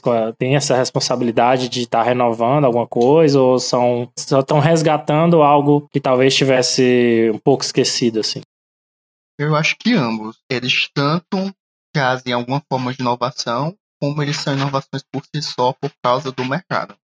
Quando eu fui fazer minha lista de melhores filmes de terror da década, eu fiz assim uma análise de quais eram o que foi que a gente viu, quais foram as principais correntes na década passada. E para mim foram dois. Foi a onda do found footage, que bombou muito por causa de hack, de atividade paranormal, que, que surgiram no final da década dos anos 2000, então vieram com tudo nos anos 2010, tipo, milhões de exemplos. O Último Exorcismo, VHS, é, A Visita, Amizade Desfeita, milhares. E também o, o, os revivals, né, os remakes, que eu acho que é uma, um movimento muito em Hollywood de reciclar ideias que já deram certo, mas numa roupagem nova. E a gente teve muito remake de Deixa Ela Entrar, A Hora do Pesadelo, Doce Vingança, Carrie, A Morte do Demônio. O próprio Bruxa de Blair teve um remake, Suspira, então tem esses dois movimentos. E aí quando surge um filme como o Hereditário, como a bruxa, que para mim a bruxa é o terror da década passada mais impactante na, na indústria, eles vão, de qualquer forma, é, se destacarem por eles irem para uma onda diferente. Muitas pessoas gostam de chamá-los de pós-terror, eu detesto esse termo, porque não faz o menor sentido. Porque eles não estão fazendo nada além do que já foi feito. Nós também já tivemos filmes de várias décadas passadas que faziam as mesmas coisas. Só que eu acho que eles fazem, tanto criando discussões que são muito atuais, mesmo filmes se passando séculos passados como A Bruxa, que é um filme que para mim é extremamente feminista, como Sim. eles trazem formas de contar a história que a gente necessariamente não viu. Por exemplo, o Hereditário, que para mim é o maior terror da década. Não fale mal de Hereditário perto de mim. E para mim, ele é um filme que, pelo menos 90% dele, é um filme de terror que ele não tá ali para lhe assustar, tirando o clímax. Ele é um filme que ele trabalha como a gente lida com o medo o medo da morte, o medo do desconhecido, o medo do, da imprevisibilidade perda, do né? futuro, o uhum. medo da perda, porque o filme já começa com uma perda, já é, já está uhum. designado para o espectador. A matriarca da família morreu. E aí, a partir é. disso, ele mostra de como a gente lida com a morte, porque quase ninguém da família tá nem aí pela morte da mulher, tanto que a protagonista, ela se pergunta, eu não deveria estar mais triste. Então, eu acho que é um é. filme que ele trabalha o medo de uma forma muito diferente de que poucos filmes de terror trabalham daquela forma. Por isso que eu acho que essa leva de filmes, principalmente os filmes da A24, que é a maior expoente do cinema de terror moderno, não em termos de produção, mas em termos de qualidade. Ela tem essa, essa pegada mais psicológica, essa pegada mais de vamos desenvolver a nossa história, vamos focar na forma como nós estamos contando, e a gente pensa no depois, depois. Então eu acho uhum. que, que esses filmes eles são o que há de melhor no cinema de terror moderno, com certeza. O, o horror psicológico ele bebe muito na, na fonte de, de. Uh, o terror, né? Psicológico bebe muito na fonte de terror e outros terrores psicológicos de outras épocas, né? Sim, total. O Midsommar, que bebe muito de Homo de Palha, uhum. que é da década de 70, por uhum, exemplo. Sim, então não, sim. Não, não tem como a gente trazer algo que seja 100% inovador, mas a gente não, pode não, não pegar coisas uhum. que a gente viu serem feitas e fazerem melhor. Pra mim, remake só tem lógica de você fazer um remake se for para melhorar o que já foi feito, usando mesmo essa palavra, melhorar. Por exemplo, o de Suspira. Eu adoro o Suspira original do Argento, mas eu acho que o, o, filme ele tem alguns erros que são muito óbvios. É um filme que a protagonista é uma bailarina. O filme se passa numa escola de dança e não tem nenhuma cena de dança no filme. E uhum. qual é a lógica disso? Aí o novo Suspiria, que é uma obra-prima para mim, genial. A dança é elemento fundamental na narrativa. Então ele pegou uma deficiência do primeiro e ele elevou para mim, um remake tem que fazer isso. Senão, você é inútil. É porque tanto, sei lá, o Dario Argento quanto os outros diretores de, de, de Giallo, eles eram muito preocupados com o lance do detetive, né? Do crime a ser desvendado e tudo mais, uma, de um mistério. Fica muito foco nisso, nesse aspecto, como algo recorrente dos filmes, do que em outras coisas que fazem parte ali do, do cenário que eles estão tentando estabelecer, né? Tipo, no caso, fica como um elemento secundário. É, entendeu? tipo, Mas sim, a- eu, a eu- vejo como falha passar- também, eu vejo. A história se passar na escola de dança é irrelevante. Elas podiam se passar basicamente Pois em é, qualquer, em qualquer lugar. Aham. É, o que eu acho que pra mim os filmes de diálogo ganham é tanto no suspense, né, quanto na estética A mesmo. Acho que estética, tem uma com composição, né, uma composição muito legal, paletas de cores bem marcantes. Principalmente os filmes do, do Dario Argento, né, é, do, do Uhum. Luciano Ercole também. E assim, eu acho que ganha muito porque hoje tem um foco bastante grande em terror psicológico. Existe, não é tipo Rosemary's Baby, né, assim que foi o bebê de Rosemary, né, que foi produzido numa época assim, e, e é um filme que quebra muitas fronteiras e tal. Não tinha um monte de filme, pelo menos filmes conhecidos junto com o bebê de Rosemary sendo lançados abordando terror psicológico. Então, é para mim o que diferencia, às vezes cria essas grandes escolas, né, esses grandes movimentos é, estéticos é exatamente uma, uma parceria, né? Ah, não, tem, tem diretor tal, tem o Jordan Peele, tem o Ari Aster aqui, estão fazendo filmes nessa direção e tal. E, e ajudando a meio que solidificar essa, esse estilo. Enquanto que já tinha, o terror, terror psicológico existe há muito tempo, agora não com a. Com a com, sei lá, não, é tão, não, é tão, não era tão prolífico quanto é hoje, eu acho. Sim, total. Definitivamente, o estilo de terror mais prolífico de hoje. Uhum, exatamente, concordo. Mas... Eu, assim, achei esteticamente o A Bruxa muito bonito, gostei muito e tal, mas não considero ele um filme feminista. Midsommar, pra mim, acho muito mais feminista. Mas também acho que esse termo não é legal pra você dar pra um filme, porque aí você tira todo o entorno dele, toda Uhum. a criação, o momento, história, enfim. E de filmes assim da década muito importantes, eu achei Terror Psicológico Babadook, pra mim foi muito incrível. Uhum. A gente não comentou deles. É verdade. É, o, o Nós também, que é do, do Jordan Peele, eu gostei muito do Nós, principalmente porque eu sou uma criança nascida nos anos 80, então eu vivi todos esses filmes de terror dos anos 80 nos anos 90. E pra mim o Nós Hum. tem toda uma vibe anos 80, um resgate daquela época, então foi muito impactante pra mim.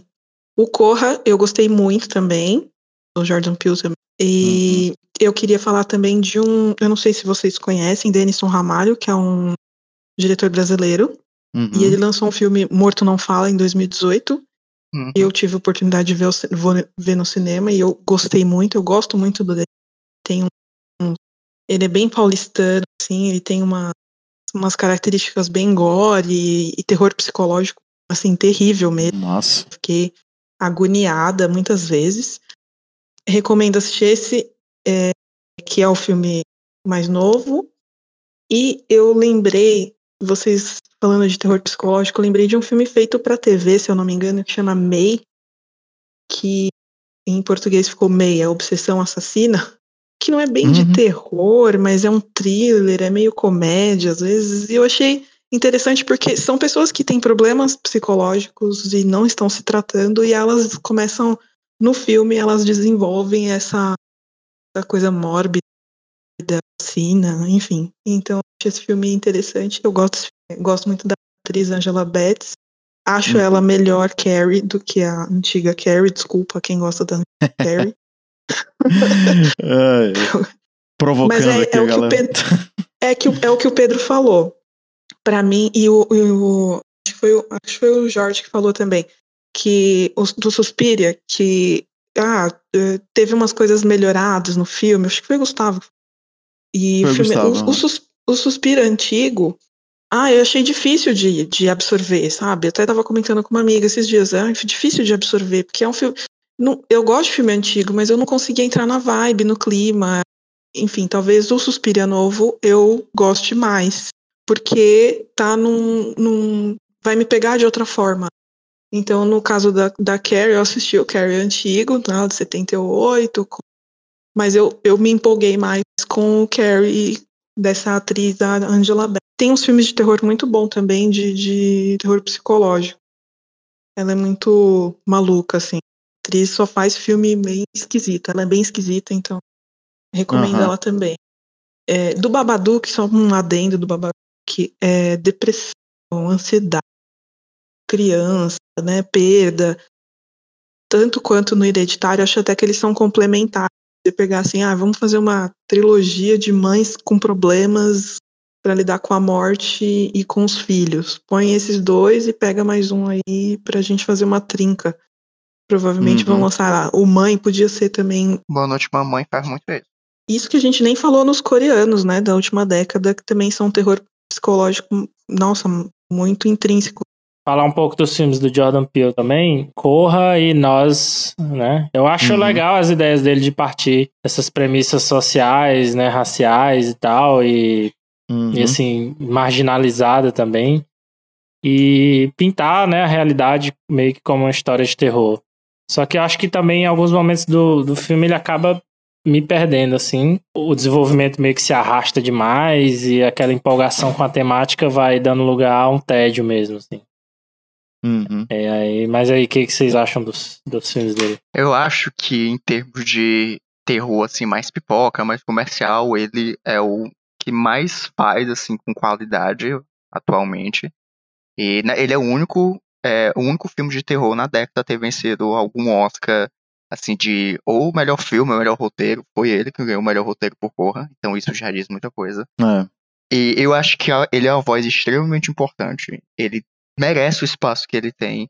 Eu amo Corra, mas nós é assim intragável aquele filme porque ele cria um universo que aquele universo tem regras próprias, certo? E ele dá as regras, ele fala as regras do filme.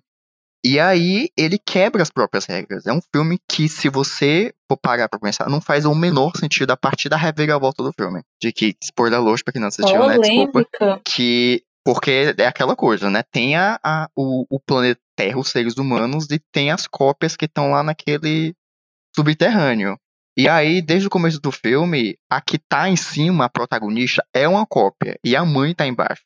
E a gente descobre isso no final. Só que isso quebra totalmente a lógica do filme inteiro de é dito no filme que as cópias, elas só têm, entre aspas, metade da alma. Então elas são intrinsecamente ligadas ao que as, as pessoas, os seres humanos, fazem aqui na Terra. Elas não têm vontade própria. Então, como é que elas organizaram aquela revolta contra os seres humanos? E por que que a mãe, que tá lá embaixo, que é um ser humano, ela vai liderar uma revolta das cópias contra os seres humanos? Qual é a lógica de fazer isso, sabe? Então, pra mim, o filme, eu tava achando assim, já bem, bem puxado assistir aquele filme, porque eu tava achando aquele rolê muito nada a ver. E quando ele dá a reviravolta no final, é assim, é, é o último prego pra mim daquele filme que não, quanto mais o filme se explica, pior ele fica. Pra mim é, é, é o que eu tirei de nós. Não deu. E eu fui muito xingado por não ter gostado desse filme, inclusive. É, foi mais ou menos o que eu tava falando, assim. Eu acho que ele acaba se estendendo demais, procurando onde se apoiar, né? E joga reviravolta meio que por obrigação, assim. E falha. Eu realmente eu não, eu não lembro com detalhes, então eu não posso dar exemplo da forma que tu deu, assim, e explicar. Mas realmente a sensação que eu fiquei foi que ele ficou procurando ali uma forma, digamos assim, espertinha de, de acabar, né? De fazer aquela reviravolta meio que gratuita, assim. E pra mim não agradou, não, também. Bem aquela, ui, ele descobriu de todo mundo, mas desde que a primeira cena é a da menina lá naquele parque. Pra mim já ficou muito claro que a menina que correu era a cópia, porque a gente não vê o momento que ela corre. Ela vê a cópia no espelho e corta a cena de ela lá fora.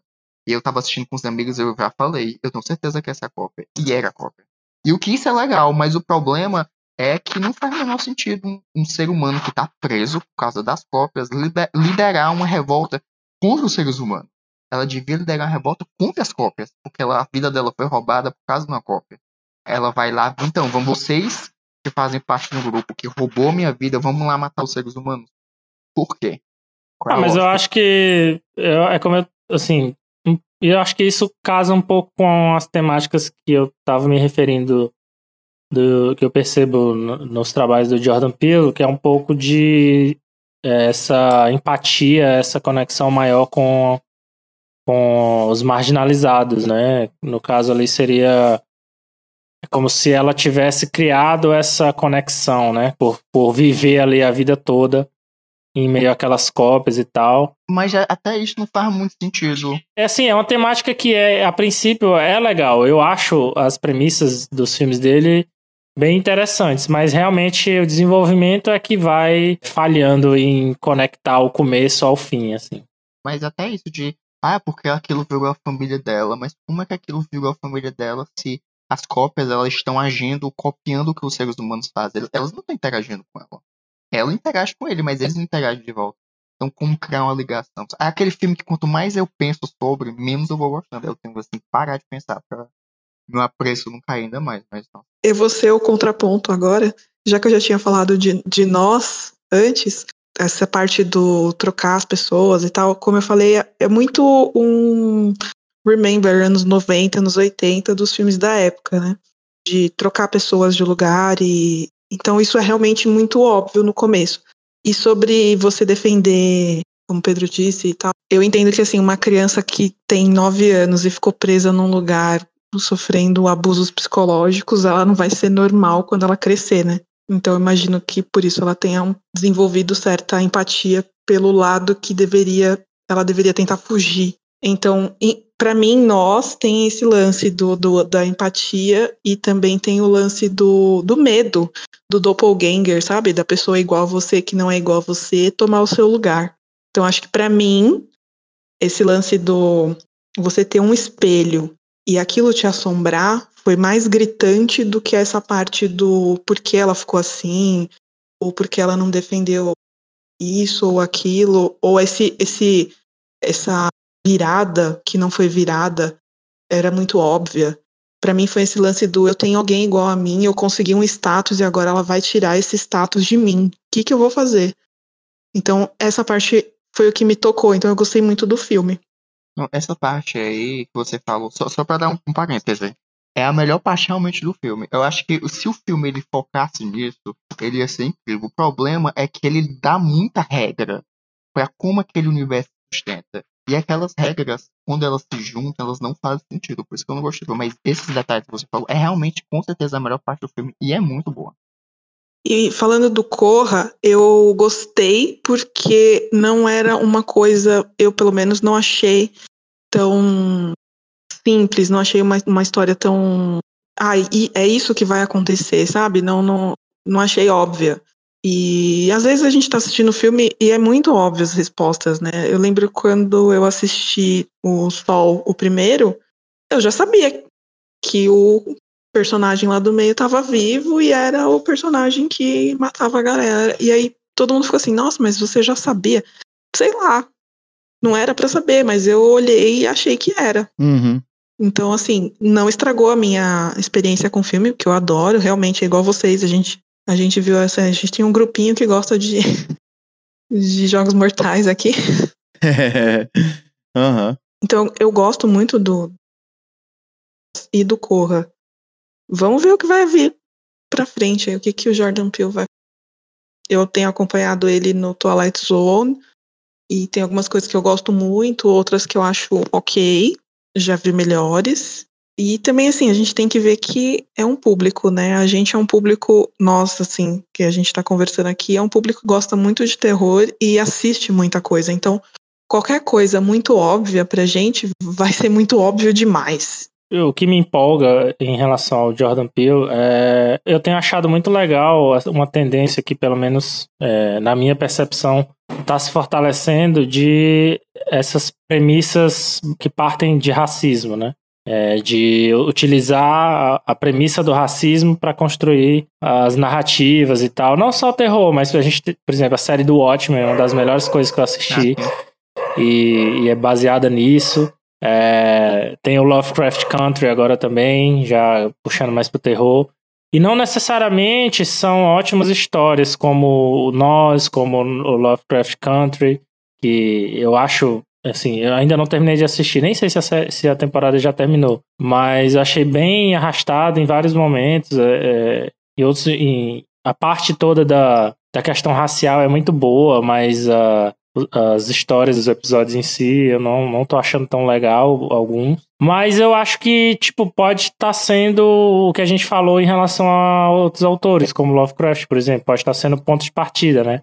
Daqui a cinco anos a gente pode começar a ter, é, sei lá, histórias maravilhosas inspiradas por essa, é, esse movimento, assim. Uhum.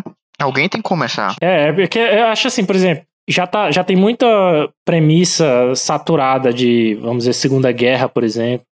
É, coisas no, na, na, no, no cinema e na literatura, em todas as mídias, que a gente já cansou de ver, e eu pelo menos tenho me surpreendido que essas premissas raciais, mesmo quando as histórias não são boas, Elas valem a pena por causa do- da temática. a ambientação, isso, a ambientação, a temática, é sempre instigante, assim. Eu adoro ver as cenas que tratam diretamente de como era a sociedade americana nos anos 50, por exemplo. Uhum. São sempre muito interessantes, né? Por exemplo, o Watchmen trouxe à tona a história lá do, do massacre de Tulsa, que era uma coisa pouquíssimo divulgada, pouquíssimo conhecida, Desconhecido mesmo, pra muita gente. Pois é, e que tipo, e que agora virou mainstream, sabe? Então, assim, É, é um- é, eu acho que é uma oportunidade que eu espero que não deixe, não morra, né, tão cedo, que não deixem passar, que realmente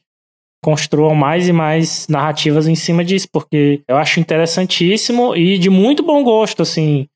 Como eu falei, às vezes o enredo não, não é dos melhores, mas a premissa é sempre muito muito boa, assim. E, quanto, e assim, é, é tentativa e erro. Uma hora vai sair, sabe, o melhor filme da década baseado nisso. Eu acho, pelo menos. Aham, não, eu, eu também acho. Eu acho que é uma, uma tendência muito grande de, de espalhar as discussões sociais para outros gêneros que não seja só o drama, né? Ou então o drama histórico, é, que é geralmente onde discussões raciais, discussões de gênero acontecem. Daí tu trazer isso pra, pra o terror, tu trazer isso pra comédia, é o caminho, é o caminho, esse é o caminho. E aí tu acaba, como o Pedro falou, uma hora vai surgir uma obra-prima aí. Se não já, né? Porque obras-primas elas são definidas pelo futuro, né? Nunca pelo presente.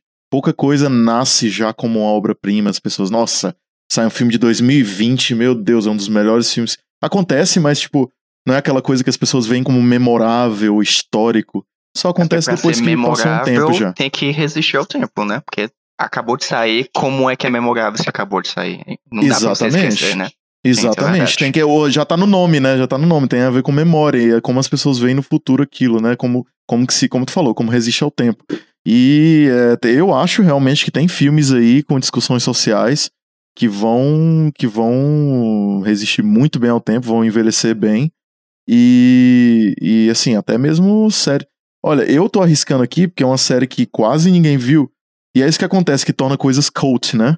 Tipo o Diallo mesmo. Eu falei algumas vezes sobre Diallo aqui, apesar de não conhecer muito, tá, gente? Eu falo muito porque eu acho um gênero interessantíssimo. Mas ele ganhou com o tempo uma notoriedade bacana, se tornou cult, né? É, e não cult no sentido de, de, de pomposo, mas no sentido de uma coisa que não era tão grande e ficou Cult no grande. sentido de cultuado. É, ficou cultuado, exatamente. E geralmente em, retrospecti em retrospecto. Eu acho que isso pode acontecer com uma série, com uma série como Watchmen. Que eu concordo com o Pedro, foi, foi ele, inclusive, que me, me recomendou. Quando eu assisti, eu fiquei impactado. Eu achei uma série excelente, excelente. E com discussão. Inclusive alguns elementos de terror também, ó.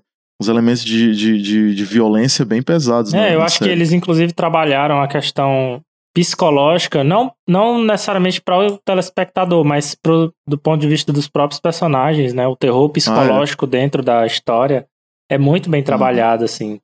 É, Pois é. ele- E assim, eu, eu acho que, pra mim, mais uma vez, o Watchmen é uma. A série foi uma das melhores séries, assim, que eu já assisti e, e é o tipo de roteiro que eu chorava pra ver há muito tempo, sabe? Ah, é. Que, inclusive, ouvindo o podcast oficial da série, né? Que o. Eu sempre esqueço o nome do, do diretor lá. Damon Lindelof. Isso, Lindelof. Isso. Tem o, tem o podcast oficial da série, né? E, ele, e lá ele Aham. cita que uma das, das influências dele, da forma de apresentar certas coisas na série, foi Jogos Mortais. E ele gosta Olha aí. muito da forma como. Acho que a montagem, né? A montagem toda de É, Jogos Mortais não. sempre foi excepcional, assim. Eles sabem muito bem a hora de mostrar Nossa. cada. mis- De, sabe, de revelar cada mistério na, na E franquia. fazem assim. isso tão bem, fazem isso tão bem que aquele funcionamento de continuidade, o ritmo do, do- dos Jogos Mortais ficou muito famoso na época, gerou até paródia e tal. E a música, né? A música de revelação, porque os Jogos Mortais sempre funciona assim, né? O, é, é o estabelecimento da, da, do conforto e da, da, da situação, depois vem a quebra na normalidade, o aprisionamento e a tortura, e aí no, do, chegando no final ali nos últimos 20 minutos, a revelação vai se desenrolando, o ritmo vai ficando frenético e vem aquela trilha sonora é, bem característica. Os Jogos Mortais cunhou muito isso, assim, não que ele foi pioneiro, mas definitivamente é, abriu num, num, num palco mais, mais maior, né? E, nossa, a influência que aquilo teve, eu consigo perceber, realmente, agora eu tô falando, em Watchmen isso acontece demais. Pois é, porque, e, e assim, eu acho que, mais uma vez, tá no exemplo do massacre de Tulsa lá, quanto mais é, o pessoal se dedicar né, a essas premissas, essas temáticas e tal, mais pesquisa vai gerar, porque cinema gera muita é. pesquisa. Então, oh. imagina o tanto de história que ainda não vai ser desenterrada, né? Vai ser revelada. É, sei lá, só graças a esses, esses roteiros, esses trabalhos aí. E realmente uhum. é algo que me empolga muito. Eu acho que a gente já, já vinha tendo de alguns anos antes, até hoje, cada vez se fortalecendo mais também a presença de é, temáticas feministas é, no audiovisual, né? E que também é uma coisa muito boa. E agora eu acho que vem fortalecendo essa, essa questão de mostrar de forma mais visceral né, a questão do racismo, o histórico todo, e, e, e usar isso como ponto de partida para que é para enfrentar, né? Eu acho que, obviamente, não é, não é coincidência, né? Isso acho que surge como uma, uma reação aos governos que vêm se erguendo aí. Ah, é, sim. Mas realmente eu espero que não não morra tão cedo assim essa tendência, porque eu acho que a tendência não é morrer não. Pois é. Eu acho que são temas que já existiam em, com bem menos palco. Sim. E que sim. agora, como tu falou, né, em resposta a movimentos conservadores reacionários, tá? É, teve o, o, Infiltrado na Clã também, que foi ah, é, maravilhoso, maravilhoso e Ganhou até, acho que, roteiro, né? Melhor roteiro uhum. adaptado. Ganhou roteiro adaptado. Exatamente. Então, assim. Primeiro Oscar do, do Lee. Pois é, eu acho que realmente é o momento de, de aproveitar e, como eu falei, o que me empolga mais no Jordan Peele é que ele, por mais que seja esse terror de divertimento, né, de pipoca e tal, como o Gustavo falou, mas ele tá sempre atrelado um pouco a essas temáticas, né? Então, que ele ganhe cada vez mais espaço e possa aumentar o nível das produções dele e inspirar outras pessoas a seguirem também. Inclusive, muito bom citar o Infiltrado na Clã, porque, enfim, o Spike Lee abriu muito espaço para esse tipo de coisa. Muitos, muitos diretores é, negros na, na história do cinema, mas ganhar espaço sempre foi muito difícil, até hoje. Principalmente na época do Spike Lee, produzir as coisas que ele produziu, faça a coisa certa é, é, Bamboozled, né? E qual é o nome em português? She's Gotta Have It. É, ela quer tudo ou ela tem que ter? Eu não lembro. Eu acho que é ela quer tudo. É, né? E assim, é, quebrou muitas barreiras, assim. O fato dele ter conseguido chegar no dia de hoje ainda como diretor extremamente relevante, fazer um filme com Black Clansman que, enfim, é, traz, reaviva muita discussão de, de racismo estrutural nos Estados Unidos e ainda com o tom Spike Lee de fazer filme, entendeu? E eu vejo muita conexão entre, entre a maneira como Spike Lee faz filme e a maneira como Jordan Peele faz filme. É aquele, aquele o racismo fantástico, né? O racismo bem estético. Assim, não que o, o Spike Lee lide com o fantástico, mas com uma linguagem cinematográfica de fantástico. Assim, com muita um, teor meio comédia, né? Ele debocha. No ele debocha, perfeito, muito boa palavra, sim, sim. É, tem uma acidez, né? E, e, tem uma acidez. E né? você percebe que, que assim, é, eles, digamos assim, usar o termo assim, finalmente é, conseguem ter é, coragem e respaldo pra, tipo assim, apontar o dedo mesmo, né? Mostrar, ó, sei lá, a sociedade branca, o que, que vocês fazem, o que, que vocês sempre fizeram e tal e fazer sucesso, né? Ter sucesso fazendo isso, que é, o, que é o que eu acho que é mais, talvez seja o maior diferencial é, do momento, né? O quão eles conseguem ter sucesso, finalmente, com atitudes como essa, né? Com abordagens Sim. como essa.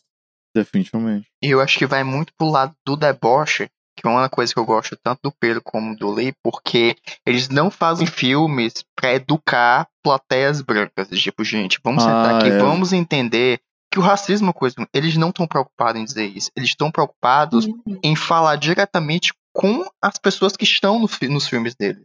Então é esse Sim. deboche porque ele não é um, um Green Book da vida, que ele quer ensinar 2020, Ah, é, gente. Não, já passou do tempo de ter que ser uma cartilha de explicar por que, que o racismo é uma desgraça. Então por isso que eles passam por esse- por esse tom de deboche. Porque é, passou do tempo de, de ser didático, sabe? Você deixa É. pra outros. Eles já estão num patamar que eles caem mesmo na ironia, no deboche. Gente, ó, corra, é um absurdo assim gigante de são pessoas brancas roubando corpos de pessoas negras. É, Aham, loucura. sim, Então. Uhum. é uma grande brincadeira porque é uma situação tão ridícula que eles lidam com isso de forma ridícula. Por isso que é genial. É, sim. É uma sátira ácida misturada com o estilo próprio deles, né? No caso Uhum. do Spike Lee, aquela comédia com, com, com comentário cultural, e no caso do Jordan Peele, terror, né? O, o Bamboozled é um filme que quem não assistiu... Como é que é esse filme em português? É, deixa eu ver aqui. A Hora do Show. Ele é de 2000. Ele foi lançado em 2000. Maravilhoso a, a Hora do Show, assim. É, e é exatamente esse aspecto que o, que o Gustavo tá falando. Do deboche mesmo. Ele debocha trazendo uma coisa extremamente absurda para um contexto atual, entendeu? Um programa de, de, de blackface em atores negros, onde o papel da performance negra é a de entreter, entendeu? Então é meio Uhum. que retornando ali aqueles filmes dos anos 40, dos anos 30 e até um pouco depois, de Black Exploitation, né? E, e, enfim, é, é uma linguagem bem, bem particular mesmo do Spike Lee e o Jordan Peele também tem isso.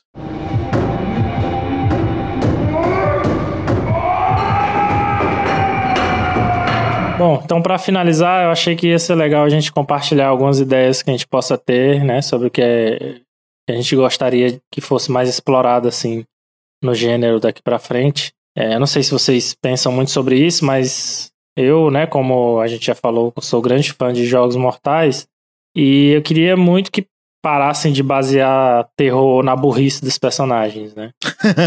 Eu acho tão mais prazeroso ver um jogo de inteligência assim entre os vilões e as vítimas. Não necessariamente nos moldes de jogos mortais, mas, mas assim, de forma geral, é, superar essa fórmula de a pessoa morreu porque, sei lá, foi é, verificar um, um barulho de forma completamente É. estúpida que ninguém nunca faria na vida real, né? Eu acho que isso já tá mais do que esgotado, assim. Obviamente não vai parar, porque como a gente já falou também, a indústria joga nisso, né?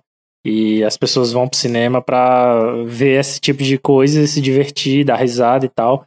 Mas eu queria muito que começassem a mudar um pouco, ou pelo menos é, explorar um pouco mais essa possibilidade, assim, de criar esse toda essa disputa mesmo entre a inteligência do- dos vilões e a inteligência das vítimas, assim. E mais uma vez, espero que seja também explorado cada vez mais essas premissas assim raciais e tal. Eu queria demais que a gente criasse uma indústria no Brasil de terror. Porque a gente, a gente perdeu. A gente tinha, né, Zé do Caixão naquela época, mesmo que não era uma indústria, não era algo reconhecido mainstream, mas a gente existia e a gente perdeu isso. A gente tá ainda engateando, né, começando agora. A gente tá vendo, assim, mais produções nacionais que são voltadas pro terror, como a série da, da Netflix Reality Z, que nem é boa, mas é, né, zumbi, tá aí. tá aí. né? Aí, foi feita, existe. Uma, uma, uma- a maior existe. plataforma do mundo, pelo menos, foi lá e investiu, sabe? Então, É. ela é, quer mostrar que o gênero funciona de alguma forma, sabe? Então, beleza. Uhum. É uma, foi uma tentativa. É Bacurau também, que não é um terror, mas tem áreas, tem elementos. Então, Tem elementos de terror, dá certo. definitivamente, eu concordo. Total. Nós temos filmes de terror moderno, como aquele Morto Não Fala, que é basicamente o nosso Invocação do Mal. Esses são elementos totalmente iguais de sobrenatural. E o que eu gosto disso, porque não adianta nada ser como um reality Z, eu tô já falando mal demais da série, mas é que é um, um terror feito no Brasil, mas que é totalmente espelhado em coisa que foi feita lá fora. Não acrescenta assim meio que nada, não adianta fazer fez aqui no Brasil se não reflete o Brasil de alguma forma. Eu gosto muito de Morto Não Fala. Poucas pessoas conhecem e assistiram esse filme, eu recomendo demais.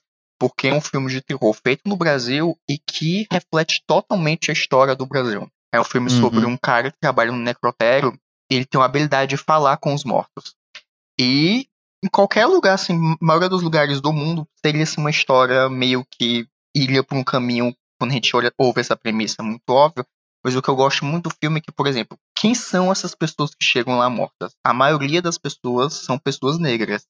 E essas pessoas contam as histórias de vida delas para esse cara. E são sempre histórias que são estritamente ligadas à marginalização. Então elas estão mortas ali. Geralmente são homens novos, negros, que estão mortos ali por causa da violência.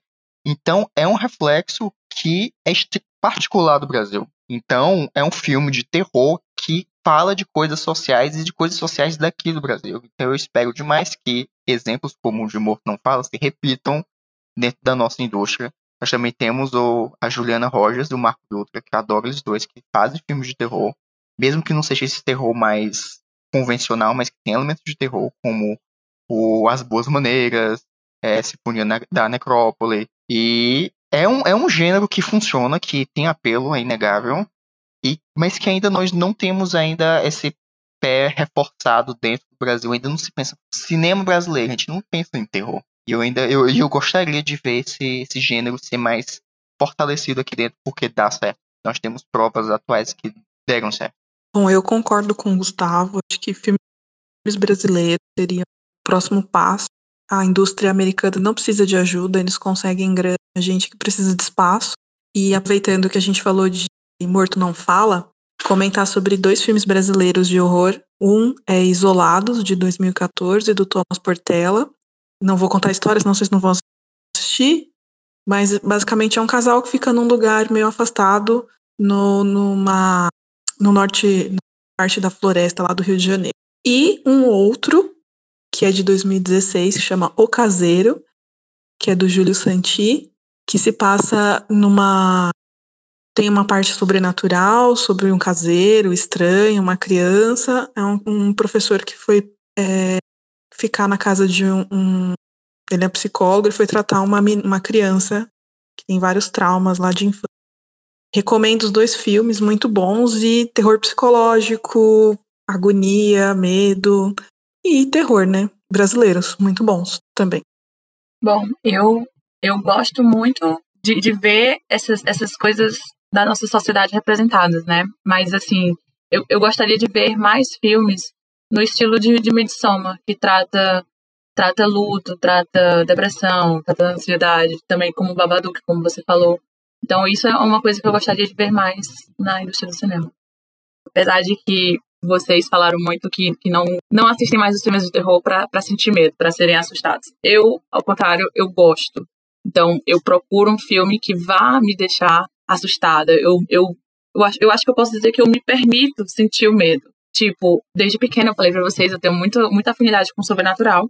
Então, quando eu era pequena, eu lia muito sobre folclore, folclore brasileiro. Então, eu ouvia histórias fantásticas sobre o Saci, sobre o Curupira, e tudo isso me amedrontava, assim, meses sem dormir, tendo que dormir com minha mãe na cama. E eu, eu, eu gostava disso, sabe? Eu, eu não sei por que eu tenho essa relação com o medo dessa maneira. Eu gosto de, ser desafiada, mas eu me deixo ser assustada, eu me, eu me deixo sentir medo, sabe? Então, eu penso muito dessa maneira. Eu gosto de ver um filme que vá me deixar sem dormir. Vai me deixar sem dormir? Beleza, esse filme foi bom. Foi muito bom. Eu, eu, só pra pontuar, eu também adoro isso. É porque é muito raro encontrar um filme que. Eu também vou assistir um filme esperando, por favor, me dê medo. É porque é difícil, mas Hereditário, por exemplo, uhum. final, eu fiquei aterrorizado. E fala uma coisa incrível que é de. Como o nosso folclore, ele tem muitos elementos que gerariam filmes incríveis. Exato. A gente vê um Midsommar, que é um filme folclórico, que pega o folclore lá da Suécia e ele faz algo incrível. E a gente tem muito potencial Exatamente. Então, cadê as pessoas fazendo isso? Em Teresina a gente tem a, a história da, Sim, da Não Se Pode. De cuia, não se e do Cabeça de Cuia, mas a Não Se Pode eu acho assustador. Imagina, você tá numa praça e do nada uma mulher começa a crescer e ela. Meu Deus, é assustador isso. Então, eu acho que. E acende uhum. um cigarro lá em cima. Nosso país é culturalmente muito rico e eles e é, isso rico, acaba sendo desperdiçado porque tem pessoas dentro do próprio país que não conhecem essas coisas. Então, cadê os realizadores fazendo isso? Porque eu acho muito mais útil fazer algo baseado nisso do que fazer simplesmente uma cópia americanizada do que a gente já viu um milhão de vezes, sabe?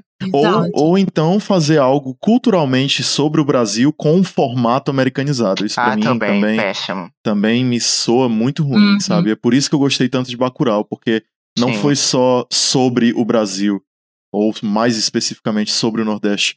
Foi sobre o Nordeste com a linguagem, exatamente. Com a linguagem brasileira, que já é meio característica do Kleber Mendonça. né? Quando o Gustavo falou e a Manu desenvolveu depois, eu foi, era exatamente isso que eu tava pensando. Se eu fosse ter um desejo assim de o que eu queria que fosse mais feito em termos de terror, é terror folclórico.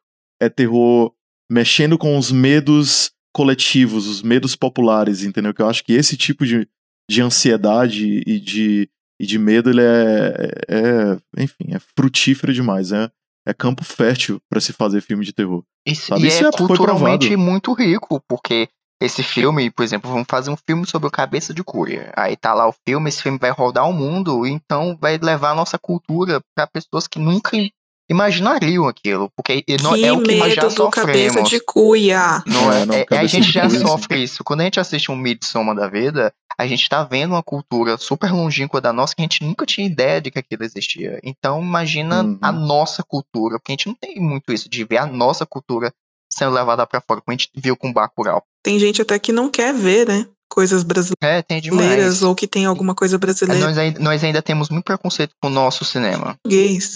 Uhum. Por exemplo, quando eu assisti Bacurau, foi uma experiência assim, incrível, porque eu, como nordestino, eu estava me vendo naquela tela. Eu estava vendo o que eu vivi naquela tela. Então, uma pessoa. é, O filme estreou em Cannes. E o filme ganhou o primeiro, o primeiro filme brasileiro da Ah. história a ganhar o prêmio do júri.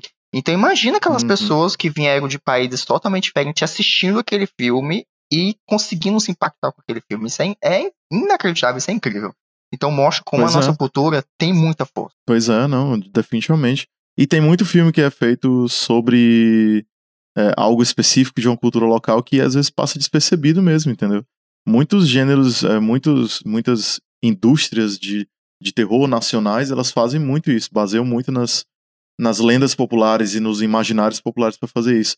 Só uma dica aqui, eu acho que muita gente que é de Teresina já sabe, é, mas assim, para quem não sabe ou para quem não é de Teresina, para quem não conhece folclore piauiense, a nossa maior lenda é o Cabeça de Cuia. Tem um videogame feito é, em Sim. 2015, que é The Last Nightmare. Uhum. Eu ia comentar. Joguem, gente, porque é muito bacana. É Apoiem lá a galera. É Sim. bem baratinho o jogo, é tipo 5 reais e tal. E é, e é muito bom, é um jogo É muito bem feito. narrativo, muito bem feito, point and click, assim, de terror. E Uhum. trata sobre a nossa lenda mais, mais Mas conhecida. sim. Eu entrevistei o- os criadores na época, quando eles lançaram pra uma matéria. Eu fiquei muito impressionado com a qualidade de, de- Não de gráficos, de imagem, de desenvolvimento. E tá aí, tipo, Sim. nossa cultura rende coisas incríveis. Pois é, né? Nossa, tu imagina esse, esse período de, de, de eleição, uma pessoa chega e cria e faz, e faz um curta sobre a porca do dente de ouro. É, é azar, cheio de gore, cheio de sangue, assim. É uma coisa assustadora. Poxa vida. É. É verdade. Um é potencial verdade. Seria, está aí, só seria está maravilhoso. faltando alguém Então. fazer. Você Pois vai é. em, em qualquer interior aqui do Piauí, você tem aqueles velhinhos que sentam na porta, você chega e pergunta, Curupira, cabeça de cuia, tudo isso eles já viram, tudo isso eles sabem, tudo isso É. eles, eles veem na mata, eles tiveram avós que, que viram isso, caçadores. ele- Então, é tipo, é muito, tem muito material. Basta alguém chegar e juntar tudo isso e usar, entendeu? Tem muito, muita coisa a E, ser na- exportada. e nós já temos elementos que deram certo, como As Boas Maneiras, que é do Marco Dutra com a Juliana Rojas, que é baseado no nosso folclore do lobisomem. É incrível, Uhum. não sei se vocês já assistiram o filme maravilhoso. Uhum. E é um filme extremamente folclórico, é um filme extremamente brasileiro, muito da nossa cultura, que também trata muito da nossa realidade, porque é a, a patroa branca e a empregada negra, e tem aquela dicotomia e como é que funciona a dinâmica entre as duas. Então é um filme assim completo. Não um filme perfeito. Qual é o nome do filme de novo, Gustavo? Você pode falar? Só As Boas aqui. Maneiras. A Juliana Rojas com o Marco Dutra. Maravilhoso. Certo. Assistam, por favor. Sobre o que tu falou, Manu, é, da tua experiência, né, com filmes de terror e tal. Só queria fazer um comentário, assim, que realmente, digamos que o ponto do Interzone, assim, é ver essas, essas experiências, esses pontos de vista, de vista diferentes porque o podcast nunca foi sobre o que eu acho, sabe? É justamente por isso que eu faço questão de convidar uma quantidade, talvez um pouco, até um pouco grande de pessoas para um padrão de podcast, assim, e com uma certa diversidade. E eu faço questão, assim, de tentar não falar tanto. Tem várias opiniões que eu tenho sobre os filmes que a gente falou e tal, mas eu sempre procuro dar mais espaço pro pessoal convidado mesmo, porque é isso que eu tô buscando, sabe? É conhecer mais a experiência dos outros e aprender com ela. Eu sempre fui uma pessoa que gosto demais de, de aprender, mas eu não sou uma pessoa autodidata, digamos. Eu não não, não gosto de. Nem que eu não gosto, eu não tenho, digamos, a capacidade tão grande de, por exemplo, estudar por conta própria, de ler muito. Eu nunca fui uma pessoa assim. Eu sou. Eu, eu, eu absorvo muito da experiência da interação com os outros. Eu gosto muito mais de conversar, de assistir até uma aula, por exemplo, porque tem a troca ali com o professor e com os outros alunos, no caso de uma aula presencial, né? Do que ler um livro por conta própria, assistir um vídeo, é, enfim. Tu gosta da interação. E é, exatamente. Eu, eu sou muito. Não só gosto, mas sou muito dependente dessa interação. E esse sempre foi, assim, o ponto central do podcast para mim, né? Eu nunca tive nenhuma dúvida quanto a isso. E o que eu, que eu busco é, justamente é, é absorver conhecimento dos outros, né? E eu acho muito interessante ver, no caso, terror realmente é um gênero que provavelmente tem milhares de formas de absorver e interpretar e várias experiências diferentes, né? Cada pessoa vai ter uma experiência muito particular, assim. E às vezes é difícil você interpretar corretamente a experiência dos outros. Eu, por exemplo, às vezes eu confesso que, do meu ponto de vista, é difícil ter empatia pelo, vamos dizer, o medo que outras pessoas estão sentindo por uma cena ou um filme de forma geral que não me causa esse medo. Mas eu nem sempre tenho a oportunidade de conversar mais a fundo com essas pessoas. E no podcast eu, eu tenho. Então é justamente isso que eu busco aqui, assim. E fico muito feliz de quando, quando essa diversidade se mostra, né? Porque às vezes você faz um elenco, convida pessoas, você acredita que, vai, que vão trazer uma diversidade, assim, pra conversa e nem sempre. E ficam todos no mesmo é, ou não tem a diversidade ou ela não se apresenta, né? Do, da, da, forma que a uhum. conversa se desenvolve, assim. E, mas quando isso acontece, eu fico muito realizado, assim. Então, só queria mesmo externar o quão contente eu fico de ter essas, esses depoimentos diferentes de vocês todos. Por exemplo, eu, esses filmes que a gente falou no, em um tópico passado, A Bruxa, Hereditário, Midsommar, eu não, não gostei muito de nenhum deles. Mas eu fico muito feliz de ver, de ouvir as pessoas que gostaram, saber por que, que elas gostaram. Às vezes, reinterpretar, né? A minha opinião, baseada em coisas que elas falaram que talvez eu não senti. E não é que, tipo, eu vou, agora que vocês falaram, eu vou sentir isso. Não, não é isso que importa para uhum. mim. Não é só a minha experiência. É saber como bate diferente em outras pessoas e às vezes valorizar mais o filme, independente de eu conseguir sentir isso ou não. É, para mim isso é, é a coisa mais valiosa desse podcast. É muito normal de, às vezes uma pessoa fala um aspecto do filme, nossa, eu não me liguei. Aí eu vou reassistir o filme, faz total sentido, e o filme muda sentido. Eu acho isso muito normal e muito válido de você ouvir opiniões diferentes e de catar coisas que você não catou da primeira vez sozinho e mudar a sua opinião. Porque a gente tem meio que aquela coisa de eu assisti pela primeira vez, a minha opinião tem que ser aquela. Mudar uhum. soa como se fosse uma fraqueza. Olha, a pessoa lhe convenceu certa coisa. E eu acho que, principalmente com arte, isso tem que ser uma ideia assim, jogada fora. Porque nós estamos. É. Vai bater de forma diferente e aquela forma que bateu naquela pessoa específica pode te agregar muito. Então é muito válido. Com certeza, com certeza. E é fascinante, eu sei que é meio batido dizer isso, mas realmente é fascinante tu consumir uma arte, tu ler um livro, assistir a um filme, assistir uma peça ou jogar um jogo e ter uma impressão e tu ver uma pessoa trazendo uma outra impressão. Entendeu? É, para mim é a maior a maior contribuição que esse podcast traz assim, não só para mim e pro Pedro, mas para quem tá ouvindo e tal.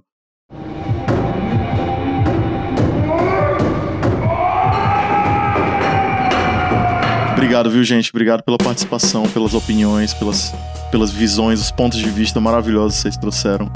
Tá? E pelas recomendações, gente. Muita coisa boa recomendada aqui, tá? Muito obrigado, gente. Precisamos pra chamar falar de cinema comigo mesmo. Pode falar. Obrigada, Manu, por ter me indicado. A senhora arrasou. Nada. né? Eu que agradeço o convite de vocês e que queria dizer que se tiver um, algum episódio sobre jogos, alguma coisa assim, pode me chamar que eu vou poder. Eu me sinto mais à vontade para falar sobre jogos. Queria agradecer também, é sempre muito bom conversar com vocês. Gostei de conhecer o Gustavo, Manu. E obrigada pelo convite. Obrigado novamente, Elaine, por estar, por estar presente em outro episódio com a gente. Dois seguidos, conversa agradabilíssima, como sempre. Bom, eu quero agradecer a todos vocês por terem participado, trazido discussões muito boas e, como eu já falei, as diversas experiências, né? Acho que realmente esse gênero de terror um dos melhores assim para mostrar como filmes e enfim, é, histórias em geral podem ser interpretadas de várias formas por pessoas diferentes. E acho que o resultado ficou muito mais do que satisfatório. Até confesso que superou minhas expectativas, assim. Eu não, não tinha tanta certeza se ia render uma discussão tão rica, né, sobre o tema.